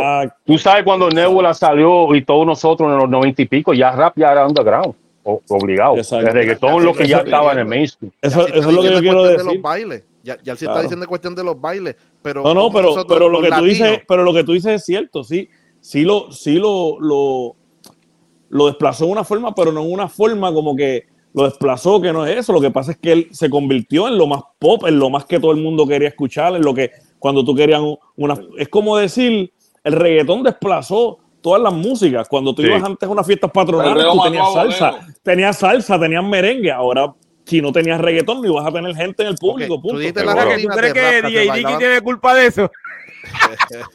Oye, eh, el, talento, el, talento, lo que, el talento lo que él hace es lo que él hace, ¿me entiendes? Eso, pero eso no es culpa. Eso no, es, eh, no, pero es que no es culpa. ¿Me entiendes? Eh, no sé si me entiende lo que quiero decirle. Dicky tiene que ver. Dicky tiene que ver. tiene que ver un montón. Mira, pero yo quiero. Óyeme, estamos contigo en lo que estás diciendo, pero me gustaría escuchar la opinión de Neula. Neula, de esto que pregunta eh, Kulji, ¿qué tú crees? O sea, el reggaetón opacó totalmente el rap. ¿Por, ¿Por qué? Tuvimos culpa nosotros de que no continuamos. Fue culpa Piro, fue culpa, dile a Piro. es que yo no puedo echarle la culpa, yo no puedo echarte la culpa de eso, o sea, porque realmente, este, ¿cómo te digo? ¿Me escuchan? Sí. Este, realmente, pues, como, o sea, eso llegó, bueno, ¿verdad? Pues llegó eso y se quedó con todo, mató al bolero, porque el perreo mató a bolero el baile, lo exótico, lo erótico, porque acuérdate que ahí fue que todo el mundo pegó, espérate, vamos al yaqueo, vamos a... Lo sencillé de hacerla, tú sabes que los versos eran cortos y repetían el verso y después coro y mucho coro y hablar era al principio, hablar al final, ay bendito, era ya... Tanto eso, porque acuérdate que el reggaetón también se, rapeaba. Ok, entonces... Se cambió el eh, ritmo, pero se seguía rapeando. embarazada. Sí, óyeme, te, hago una pregunta. Eh, ¿Por qué en Puerto Rico eh, la escena está más... Eh, está por debajo de, otros países como Chile, México, Colombia, Venezuela. Sí, Venezuela. Colombia. ¿Por qué, ¿Por qué en Puerto Rico está así, mano? Porque Puerto Rico es un país que le gusta que le gusta el sandungueo. Eh, sí, eh, es, un, es, un, país que le gusta el ritmo de dos pasos. ¿Sabes? El merengue es un ritmo de dos pasos. Ese cuando salió mató bien duro, al igual que en muchos ritmos, pero el, re, el reggaetón, como vimos en una isla tropical caribeña que le gusta el ritmo de dos pasos, para mí que por eso que opaco el rap. Porque es un ritmo que se puede bailar. Pero si, como estaba diciendo Kulji o, yo no sé quién, que se, siguió rapeando en el ritmo de reggaetón todavía, se sigue rapeando. Sí, sí. Sí, sí, se sigue porque, toda, eh, ese, porque se puede bailar, se puede rapear, pero se puede bailar. ¿Entiendes? Para mí que esa es la diferencia. Sí, sí. O sea que este, eso, sí, no, no, todo eso es real, todo eso es real, pero también vamos a dar, como te digo, llegó esta música tan candenciosa y toda esa, cuestión y le gustó mucho a los jóvenes, los jóvenes y, las, y si le gusta a las mujeres más todavía, porque no, y los aditivos y, preservativos y los, aditivos y, preservativos que le ponga la música, ya tú sabes, pues. Oye, saludo a Ninja que está por ahí, el Ninja. El Ninja. Pero Oye, yo, yo, yo, creo que, que, eso fue así. Yo, yo, no, yo no, le, yo no le, le echo la culpa a nada, sino son cosas que tienen que pasar en el momento que tienen que pasar. Porque si, tú si, tú, si nosotros nos fijamos, cuando explotó el reggaetón como tal, el underground que era en su momento, muchas cosas cambiaron, loco. O sea, eh, se echó los merengueros, los salseros, esa música llegó, no, mira dónde está esa música ahora mismo. No tienen que ver nada con rap porque los medios. Eso, es lo que, eso es lo que yo digo. Saben, son los que hacen eso, son los que, los que, los que realmente eh, eh, dominan, dominan no, no negocio, culpa, no soy yo, exacto. ni el ni tú. Nosotros, nosotros vamos a seguir haciendo lo de nosotros. Eso no tiene una cosa que ver con la otra, ¿me entiendes? El, reggaetón se está convirtiendo como lo que se ha convertido el hip hop en Estados Unidos, como hace poco que celebraron los 50 años del hip hop. Así el reggaetón se está convirtiendo, ¿verdad? Lo que es en Puerto Rico como tal, ¿sabes? No, y, y, en, ese sentido, en ese sentido, la clara es que la clara es que un poco más, porque yo pienso que gente como como Drake y gente así se influencian del reggaetón, tanto de Bad Bunny, ellos están pendientes de todo lo que hacen. Sí, sí, eso sí, claro, hasta ellos están pendientes de lo que hacemos nosotros. Pues exacto, pues, claro, claro, claro. pendientes a lo que hacen, a lo que hacemos. Pero la cuestión también yo creo, para no hablar mucho del tema, para no abundar tanto en algo tan, tan, tan extenso, mira, mano, Puerto Rico es un sitio pequeño. Yo puedo sacar un disco y en una semana ya yo rapié en todos los sitios que yo tengo para rapear en Puerto Rico. Si yo estuviese en México, que en México son los estados de México, México es más grande que Estados Unidos, se puede decir. Este, sí, a decir también. Una, yo hago un disco allá y estoy todo el año tureando ese disco que yo hice y cuando, cuando regrese de nuevo del tour, pues grabo el otro disco y de nuevo vuelvo y salgo. Y estoy un año cantando, eh, promocionando y rapeando en diferentes sitios por aquí, ¿no? Y eso es lo que hace que uno pierda ese empuje porque uno cuando empieza viene con mucho empuje. Pero cuando uno se da cuenta de cómo realmente es el negocio y que al final en este negocio tú gastas más de lo que ganas, pues entonces la matemática y tú decís oh, que algo, algo está fallando, déjame bajarle. Y así, eso, es lo que, eso es lo que me pasa a mí. No estoy diciendo que eso le pase a mis otros mis compañeros. Para mí no, verdad. Y, y, tú dijiste ahorita también que, que, que, que esa época estaba, había muchas cosas pasando y estaba nítido porque estaban todos estos grupos. Y es cierto, igual como yo dije también, nosotros creamos nuestros espacios hasta un punto que la radio que teníamos era de nosotros mismos. Por ejemplo, teníamos espacio que estaba Radio Universidad, ¿te acuerdas? Que ahí es que estaba este Box, y estaba, y ahí estaba Velcro, Tech era, era siendo en sí, era DJ allí, gitana, y ellos, y ellos tocaban todo el hip hop y ahí la gente escuchaba. Y ahí venía gente de la isla, y cuando se anunciaban los paris se anunciaban ahí. So, teníamos nuestras discotecas, teníamos nuestro, sea, empezamos a tener que crear nuestros espacios, ¿tú me entiendes?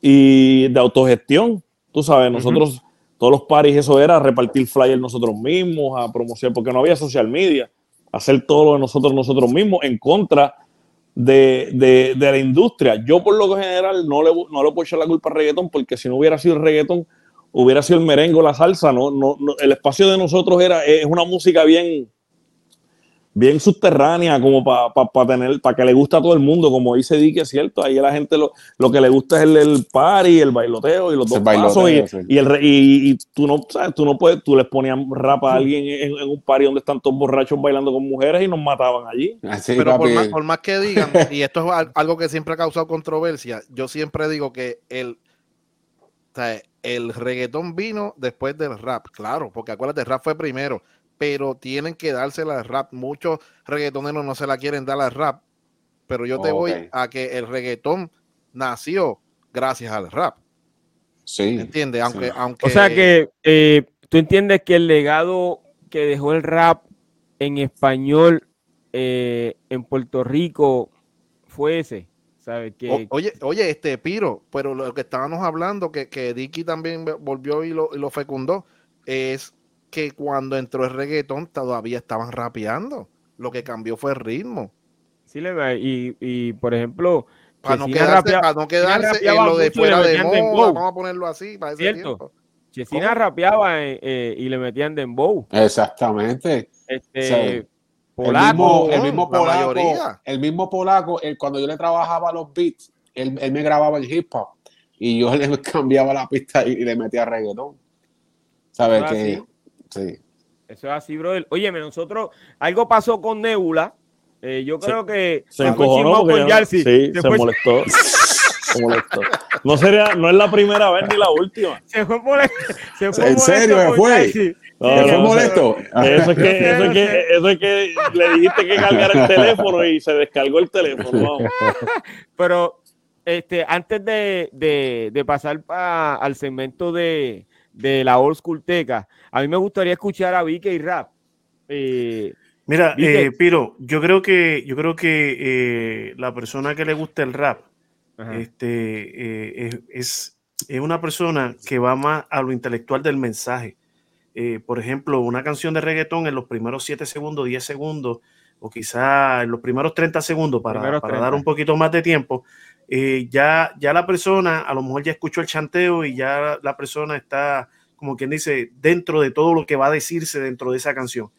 Eh, ya el mensaje se dijo en esos primeros 30 segundos, pero la, en el rap es, una evolución, es, un, es, es, algo que, que cada vez viene un punchline más, más fuerte, más fuerte, más fuerte, y la gente está esperando ese final a ver cómo va a cerrar todo eso el público, yo creo que, mi opinión personal, ¿verdad?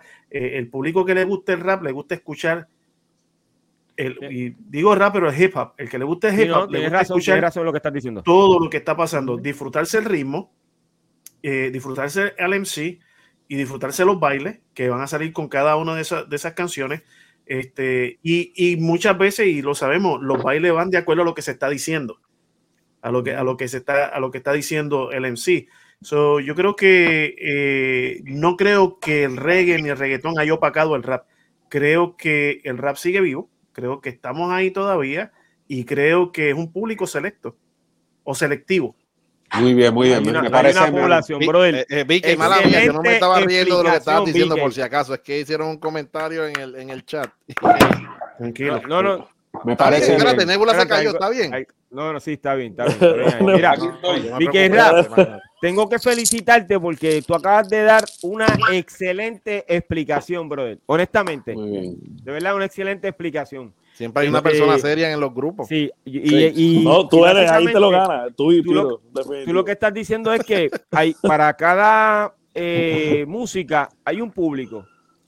Y entonces eh, eh, el rap tiene su público. Hoy tiene su público. Hay que recordar Hoy, hoy tiene su público, por el público de, que el público que comenzó en el reggaetón era el público de rap. Era el público de rap, sí. Exacto, porque los, pistas no empezaron primero, ya eran raperos. ¿Me entiendes? Cuando empezaron ese reggaetón. So, toda esa gente que eran, hubieran sido fanaticadas del rap, se fueron a dónde?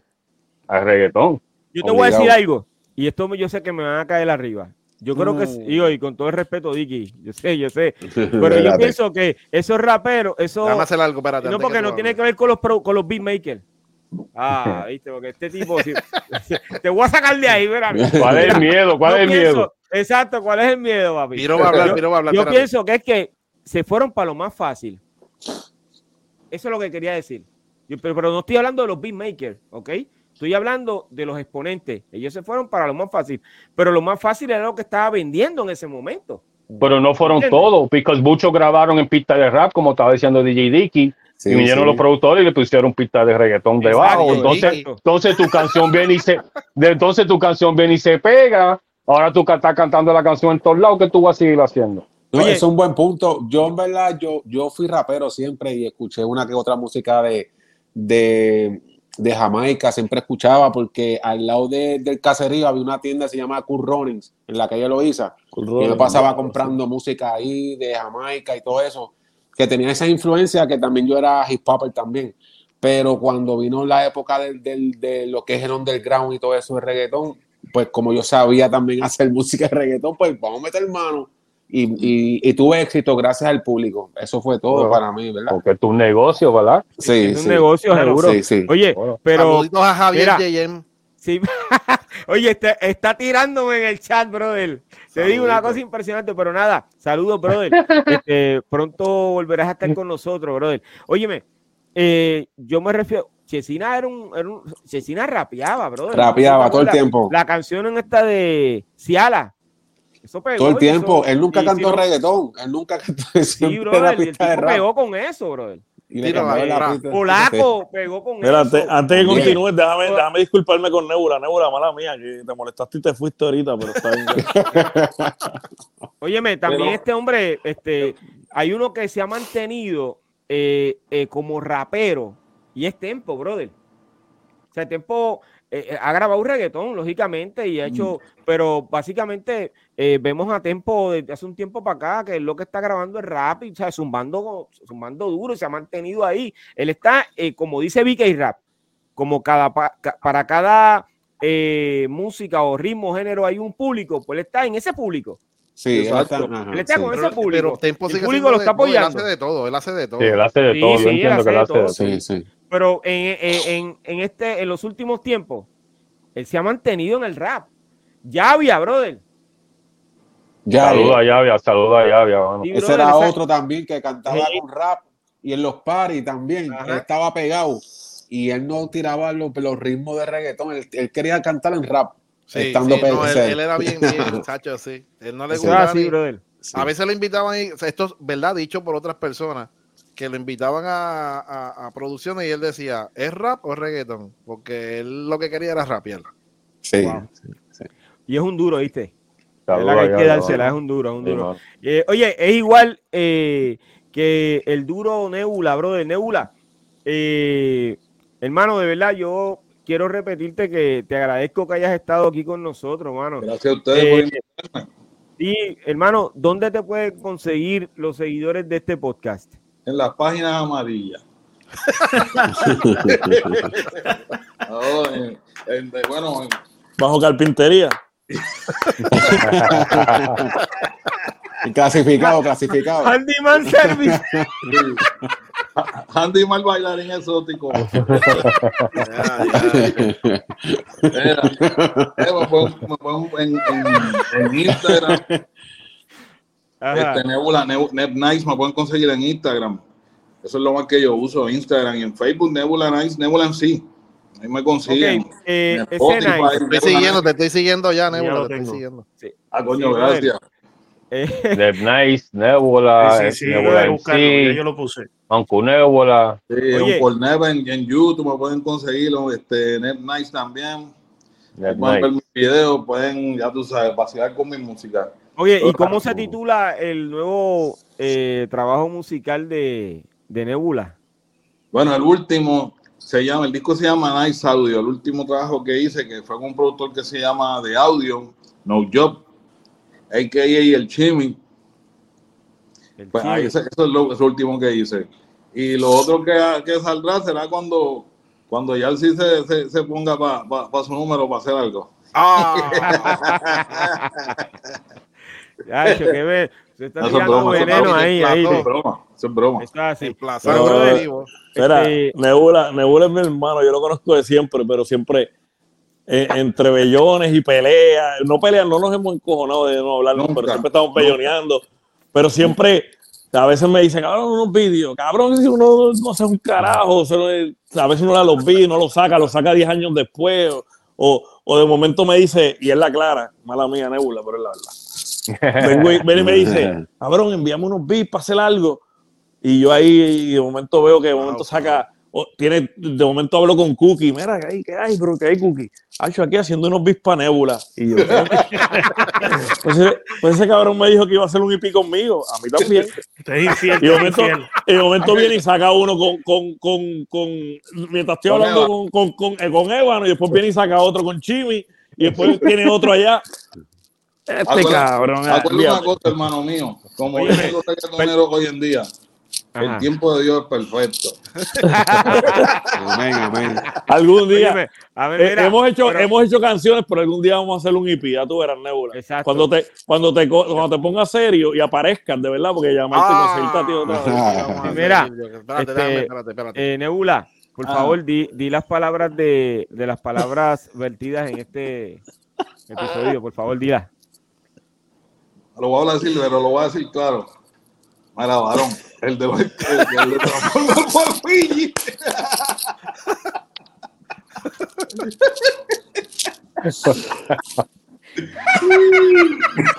Pero, eso no fue lo que yo te mandé a decir. Tremendo lío.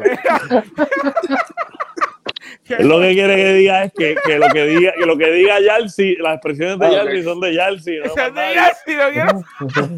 Bueno, Mira, Vamos a Para que tú veas lo que tiene en la mente todavía. Lo impactaste con eso, Fígaro, ¿viste? No, a buscar información. eso, eso que dice Fiji, eso es bien común, mano. Eso, ¿Mm? Cuando estamos, tú estás trabajando en el estudio, hay gente que no sabe escrachar y el que sabe, pues crachea y el otro pone su granito de arena y así se comparte y se pasa bien, tú sabes. Ah, Porque eso es lo único que nos llevamos de esto, pasar la vida. Pero mira, Piro, mira, Piro, si, si Nebula te quiere decir, la Nebula le han copiado el estilo por ahí a alguien. Y la gente, un par de gente, pero. Tíralo, no tíralo, tíralo. no se atreve. Gente que se ha ganado un montón de Grammy y yo no me he ganado ni uno. tíralo, tíralo, tíralo. ¿Quién es? ¿Quién es?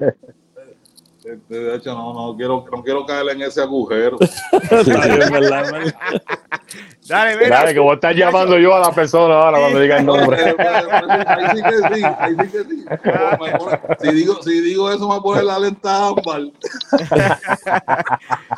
El gran Nebula, mi gente. Eh, vamos a despedir a Nebula con un fuerte aplauso, brother. Mucho éxito, Nebula. ¿okay? Agradecido de ti, hermano. Llevo, llevo de corazón a todito. A ver, hermano. Cuídate. Mira, te voy, a tirar, te voy, a tirar, mañana para que me contestes en dos meses, ¿oíste? Ah, Óyeme, eh, don Fígaro, ¿qué tenemos hoy en la Old School Teca? En la chica, chica, Old School Teca nos fuimos con. Digo, nos fuimos con esta vez, quizá, ¿verdad? Mucha gente no va a conocer este grupo, pero la canción, aunque no la puedo sonar aquí, pues a lo mejor la canción sí la conocen. El grupo se llama The Fearless Four, ¿verdad? Son de Harlem, Nueva York. El grupo se formó en el 79, en el año 1979. Eh, como le dije, el grupo se llama The Fearless Four y la canción es Rocking It. Obviamente, este, antes de que ¿verdad? los discos traían mucho foto y todo eso, solamente salía el nombre de la compañía de discos, ¿verdad? So, este single, que ha sido It's Rocking It, it's all from the Fearless Four. Esto originalmente, eh, eh, bueno, esta canción salió en el 82, ¿verdad? El grupo se formó en el 79, pero el disco de Rocking It salió en el 82. Um, originalmente, como le dije, Fearless Four eran solamente dos, ¿verdad? Entonces el grupo se llamaba para ese tiempo The House Rockers Group, así que se llamaban ellos. Un poquito después, pues ya habían seis miembros en el grupo, cuatro MCs y dos DJs. Um, uno de los, MCs eran Microphone Wizard DLB, The Great Peso, The Mighty Mike C, and The Devastating Tito, que The Devastating Tito es acreditado, ¿verdad?, con ser uno de los primeros boricuas en ser un MC, um, que esto salió en el 82. Um, este, los DJs eran DJ OC y Crazy Eddie, ¿verdad? Eran los DJs de este grupo, The Fearless Four. Uh, ellos crecieron en el mismo barrio del grupo The Treacherous Street, que es un grupo de la vieja escuela también, que una vez cuando en uno de los Oscutecas hablamos de Kumo D, Kumo D antes de ir solo, pues estaba en el grupo Treacherous Street, pues ellos eran del mismo barrio, ¿verdad? De Treacherous Street. Treacherous Street ya estaba firmado, so ellos se pasaban este, en la compañía de Treacherous Street, que era este, Enjoy Records, ellos se pasaban en, en sabes, en, la compañía de disco todos los días ahí, y uno de ellos Mike C seguía diciéndole al dueño de, de, la compañía, tú sabes, para una audición, dando una audición, déjanos rapear para que tú nos escuches, va, va, va, Siguió, siguió en esa, en esa, en esa, hasta que un día, pues, el dueño de la compañía, pues, le dice, sí, cántame, ¿verdad? Le gustó, entonces lo firman. Entonces, en el 82, pues, ellos sacan su primer sencillo que se titula Magic, ¿verdad? Está haciendo un poquito de ruido y eso, pero entonces en ese mismo año que salen con el disco Rockin' que es la que, ¿verdad? Pegaron bastante. Um, la canción Rocking It, que yo tengo dos. Tú sabes, antes los DJ, cuando era un disco bueno, pues tenía que tener dos copias para tú poder, este, tú sabes, hacer un, unos trucos con las dos discos y esas cosas. Um, pues este grupo, eh, este disco, yo sé que también grupos de reggaetón, me imagino que lo han ampliado porque él, la pista que se llama QGD, ¿sabe? O, DJ Dicky. Um, la de tenene, tenene, tenene, tenene, tenene, esa pista, pues, esta pista de Rocking, ¿verdad? Este mucho lo han ampliado en, Estados Unidos también, este, De La Soul, MC Light, AC, Camp Low, entre otros, ¿verdad? Mucha gente ha ampliado este disco. Um, en el 83, que fue el año después, ellos sacaron un disco que se llamaba Problems, Problems of the World. Para ese tiempo era que Melly Mel había sacado el disco de The Message, que era cosa de la calle, y era como que siguiendo ese patrón, ¿verdad? Era como hablando de problemas también se titulaba Problems of the World. Este, no era tan gritty, tú sabes, grimy como The Message, ¿sabes? tan callejero, pero eran de problemas como, tú sabes, cada MC, eran cuatro MCs, cada MC pues hablaba de un problema distinto, ¿verdad? Uno habló de, del maltrato a los niños, ¿verdad? Uno, uno habla de, del estrés, ¿verdad? Y uno habla de que para ese tiempo muchos decían que estaban adelantados de su tiempo, o sea, la canción de Rocking, porque uno, uno habla de la tecnología, robándole los trabajos a gente y quedándose con todo. Y esto fue 15 años, el tipo escribió esto 15 años antes del Internet, tú sabes que eso, dicen que estaba adelantado, ¿verdad? Cuando salió este disco, porque él menciona eso de que el Internet se iba a quedar, él no dice Internet, pero dice que las computadoras y cosas así se iban a quedar con todo. Y hoy en día, eso es lo que estamos viendo, ¿verdad? Eh, la canción fue producido por David DMX, Pumpkin, Curtis Blow, que yo le he dicho que es productor, ¿verdad? Y el late Mr. Magic, Mr. Magic que falleció, también produció este disco de Problems of the World um, Today, ¿verdad? Después de ese disco, pues también lo que pasó con ese, de ese disco de Problems of the World, como yo estaba firmado con una compañía, tú sabes, un major company, tú sabes, una compañía grande que era Electra, um, ellos pudieron hacer un video scripted, tú sabes, como que fue la primera vez que se vio un video musical que tenía que ver con las letras de la canción. ¿Entiendes? Como que fue la primera vez que te está hablando de maltrato a niños y tú ves como que la cena, tú sabes, cuando maltratan al nene y todas esas cosas. Fue la primera vez que eso se vio, ¿verdad? Antes de eso, pues todo el mundo estaba rapeando aquí, rapeando acá y rapeando acá y ya hacer el video con colores atrás, qué sé yo, cosas así.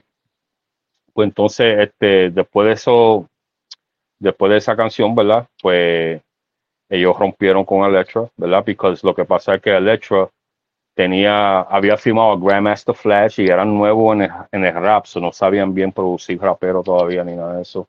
Y a tener a Grandmaster Flash, que ya estaba grande con Melly Mel, Grandmaster Flash y Melly Mel. Recuerda que yo le había dicho, no, el old school teca de Melly Mel, que ellos rompieron. Y Grandmaster Flash se fue solo, pues solo firmó con Electra, que era la misma compañía que ellos estaban. Pues entonces ellos dicen que, ¿verdad? a, como ellos estaban, como Grandmaster Flash ya tenía nombre, ellos estaban tratando de, producir la Grandmaster Flash solamente y lo dejaron, dejaron como que la música de ellos, tú sabes que a muchos de nosotros nos ha pasado que tú grabas música y se queda ahí en, en el shelf, en la tablilla y nunca sale y cosas así, pues ellos se dieron de cuenta que eso le estaba pasando a la música de ellos, o ellos se salieron del contrato, ¿verdad? Entonces en el 84, pues ellos sacan un, una canción que se, se llama Dedication, que es una dedicación a la fanaticada salió en Top City Records, que ya ellos estaban con Enjoy. Y no estaban firmados con Top City Records, sino como ya yo tenía el nombre, pues Top City Records solamente quiso sacar esa canción. Era una dedicación a la fanaticada. y la canción pues hizo, se pegó bastante, estaba pegado en, los radios y todas esas cosas. Y se dice hasta el día de hoy que esa canción de Dedication, de Fearless Four, es una de las canciones favoritas de la fanaticada real de ellos, ¿verdad? En el 84, pues, ellos siguieron haciendo música, pero como que individuales, sea, Como que dos MCs acá, uno hizo un proyecto solo. En el 84, um, los, los DJs DJ Master OC Crazy Eddie hicieron una producción y, usaron a Pesos y Tiro, el Boricua, y uno que se llamaba Main Attraction, hicieron una, una canción que se, se, titulaba Masters of the Scratch, que también se pegó bastante en el 85. Pues Peso tuvo mucho colaboraciones, ¿verdad? En ese año tuvo mucho, hizo muchos singles con diferentes raperos que estaban pegaditos para ese tiempo. Pero la más que él hizo, ¿verdad? Que, que se habla de toda, se habla de él todavía, es que en el 85 él sacó una colaboración con un artista de reggae que se llamaba Papa Austin, ¿verdad? Y la canción se llamaba este, Wrong Girls to Play With. Se dice que esa canción es una de las primeras funciones, ¿verdad? De rap y reggae juntos, ¿verdad? Pero también en ese mismo año, como yo lo había mencionado en otros oscutecas, en los dos, de, los Fat Boys y de Run DMC, ellos también sacaron unas canciones, unas funciones de rap y reggae. La de Run DMC era um, Roots Rap Reggae y la de Fat Boys era Hardcore Reggae. Y esas tres canciones que lo estoy mencionando, todos salieron para el mismo año, ¿verdad? So, están más o menos todos en, los, en los, los pioneros cuando tiene que ver con mezclar rap y reggae y eso. En el 85, pues The Mighty Mike C, que otro de los raperos, pues saca una producción como solista, se llama Stupid Fresh. Eso salió también en Tough City Records, ¿verdad? Eh, y así sucesivamente, en el 87 de Phyllis Ford este, sacó otra canción, o sea, se juntaron nuevamente toditos y sacaron una canción que se titulaba Tonight, You Can Rock With Us, pero esa canción no, no hizo mucho ruido, eso fue con Mercury Records, que. Recuerda que muchas de estas compañías estaban empezando a, a firmar raperos, pero todavía no sabían bregar con la música de rap, no sabían promocionarlo, ni moverlo, ni nada. Pero lo firmaban, grababan, entonces no sabían hacer con ellos. eso fue el caso de ellos cuando sacaron eh, la canción que yo estoy diciendo con de, um, perdón, la canción que ellos sacaron, ¿verdad? O sea, este Mercury Records no sabe, no supo cómo lo que hacer con ellos. Entonces ellos siguieron así, entonces este, hasta el día de hoy ellos todavía siguen activos, ¿verdad? Este, mucho, estos son uno de los grupos que se ha perdido, ¿verdad? Porque parece, esta canción se pegó bastante y, estoy, estoy, seguro que si ustedes escuchan la, en el instrumental va a saber cuál es. Este, pero muchos artistas, para, como para ese tiempo, ¿verdad? Se perdían, porque habían, salieron tantos artistas y rap se estaba moviendo tan rápido que muchos se quedaban en olvido. A los Piro JM, a los D-Squad, ¿verdad? Como cuando se habla mucho de, de, de low school, pues no se menciona a nosotros. Pues ellos son así, ellos están en ese category, tú sabes, están en esa misma, pero gente que saben de rap, saben de este grupo, The Fearless Four, y saben de esa canción que lo estoy diciendo, o sea, Rocking It, Um, y con eso, mi gente, pues terminamos lo que es este, el Old School Teca esta semana. Y ya tú sabes, conéctate el lunes que viene para ver con qué venimos en el School Teca. Excelente, bro. Bien, buen trabajo, buen trabajo. Gracias, mi gente, gracias. Como que eres Figueroa. Excelente trabajo, bro. Agradecido, mano. De verdad que sí. Óyeme, yo quiero eh, volver a mostrar el libro que me enviaron, que me regaló. Eh, TJ Vélez. TJ Vélez, brother. Este libro lo pueden conseguir en Amazon eh, y en todas las plataformas digitales. Coaching para la vida, brother. Te felicito, hermano. Y por lo más cerca en la cámara, por lo más cerquita, por lo más cerquita. Mira, a ver. Ahí se ve. Un poquito muy bien, muy bien, muy bien, José, muy bien, José. Excelente, brother, de verdad que sí. Agradecido. Felicidades. Mi gente, eh, yo quisiera enterarme de quién, eh, quién fue el que le copió el estilo a, a Nebula, pero parece que me lo van a decir backstage. Eh, oh, no, se atrevieron a decirlo en vivo. lo vas a tirar la semana que viene aquí. Será, será. El próximo. que ya sí lo diga bueno, quien eh, fue, quien fue se ha ganado ya varios Grammys. Varios Grammys. O sea, yo quiero saber quién fue ese. No, no sé, yo no. Ah, a mí no me copió nada. Bueno. bueno, si el, el, el, autor no, se, no quiso decirlo. Bueno, pero tú fuiste quien dijiste que sabía. Tú fuiste ah, que lo tiraste yo, tiré, yo tiré, yo tiré, yo, tú vas al parque de las palomas y tiré el maíz y la paloma no quiere comer, no come. ah, bueno. No, pues, Excelente, mi gente. Pues entonces, eh, oye, tremendo episodio el de hoy. Esto ha sido un podcastazo que faltan varios segundos para que eh, se cumplan las dos horas de transmisión. Agradecido a todos los que estuvieron conectados con nosotros. Eh, nos vemos esta semana con los baby del reggaetón y el próximo lunes en el doctorado urbano. Nos fuimos, mi gente. Aplaudan, please. Y en el primer capítulo ahí estoy yo.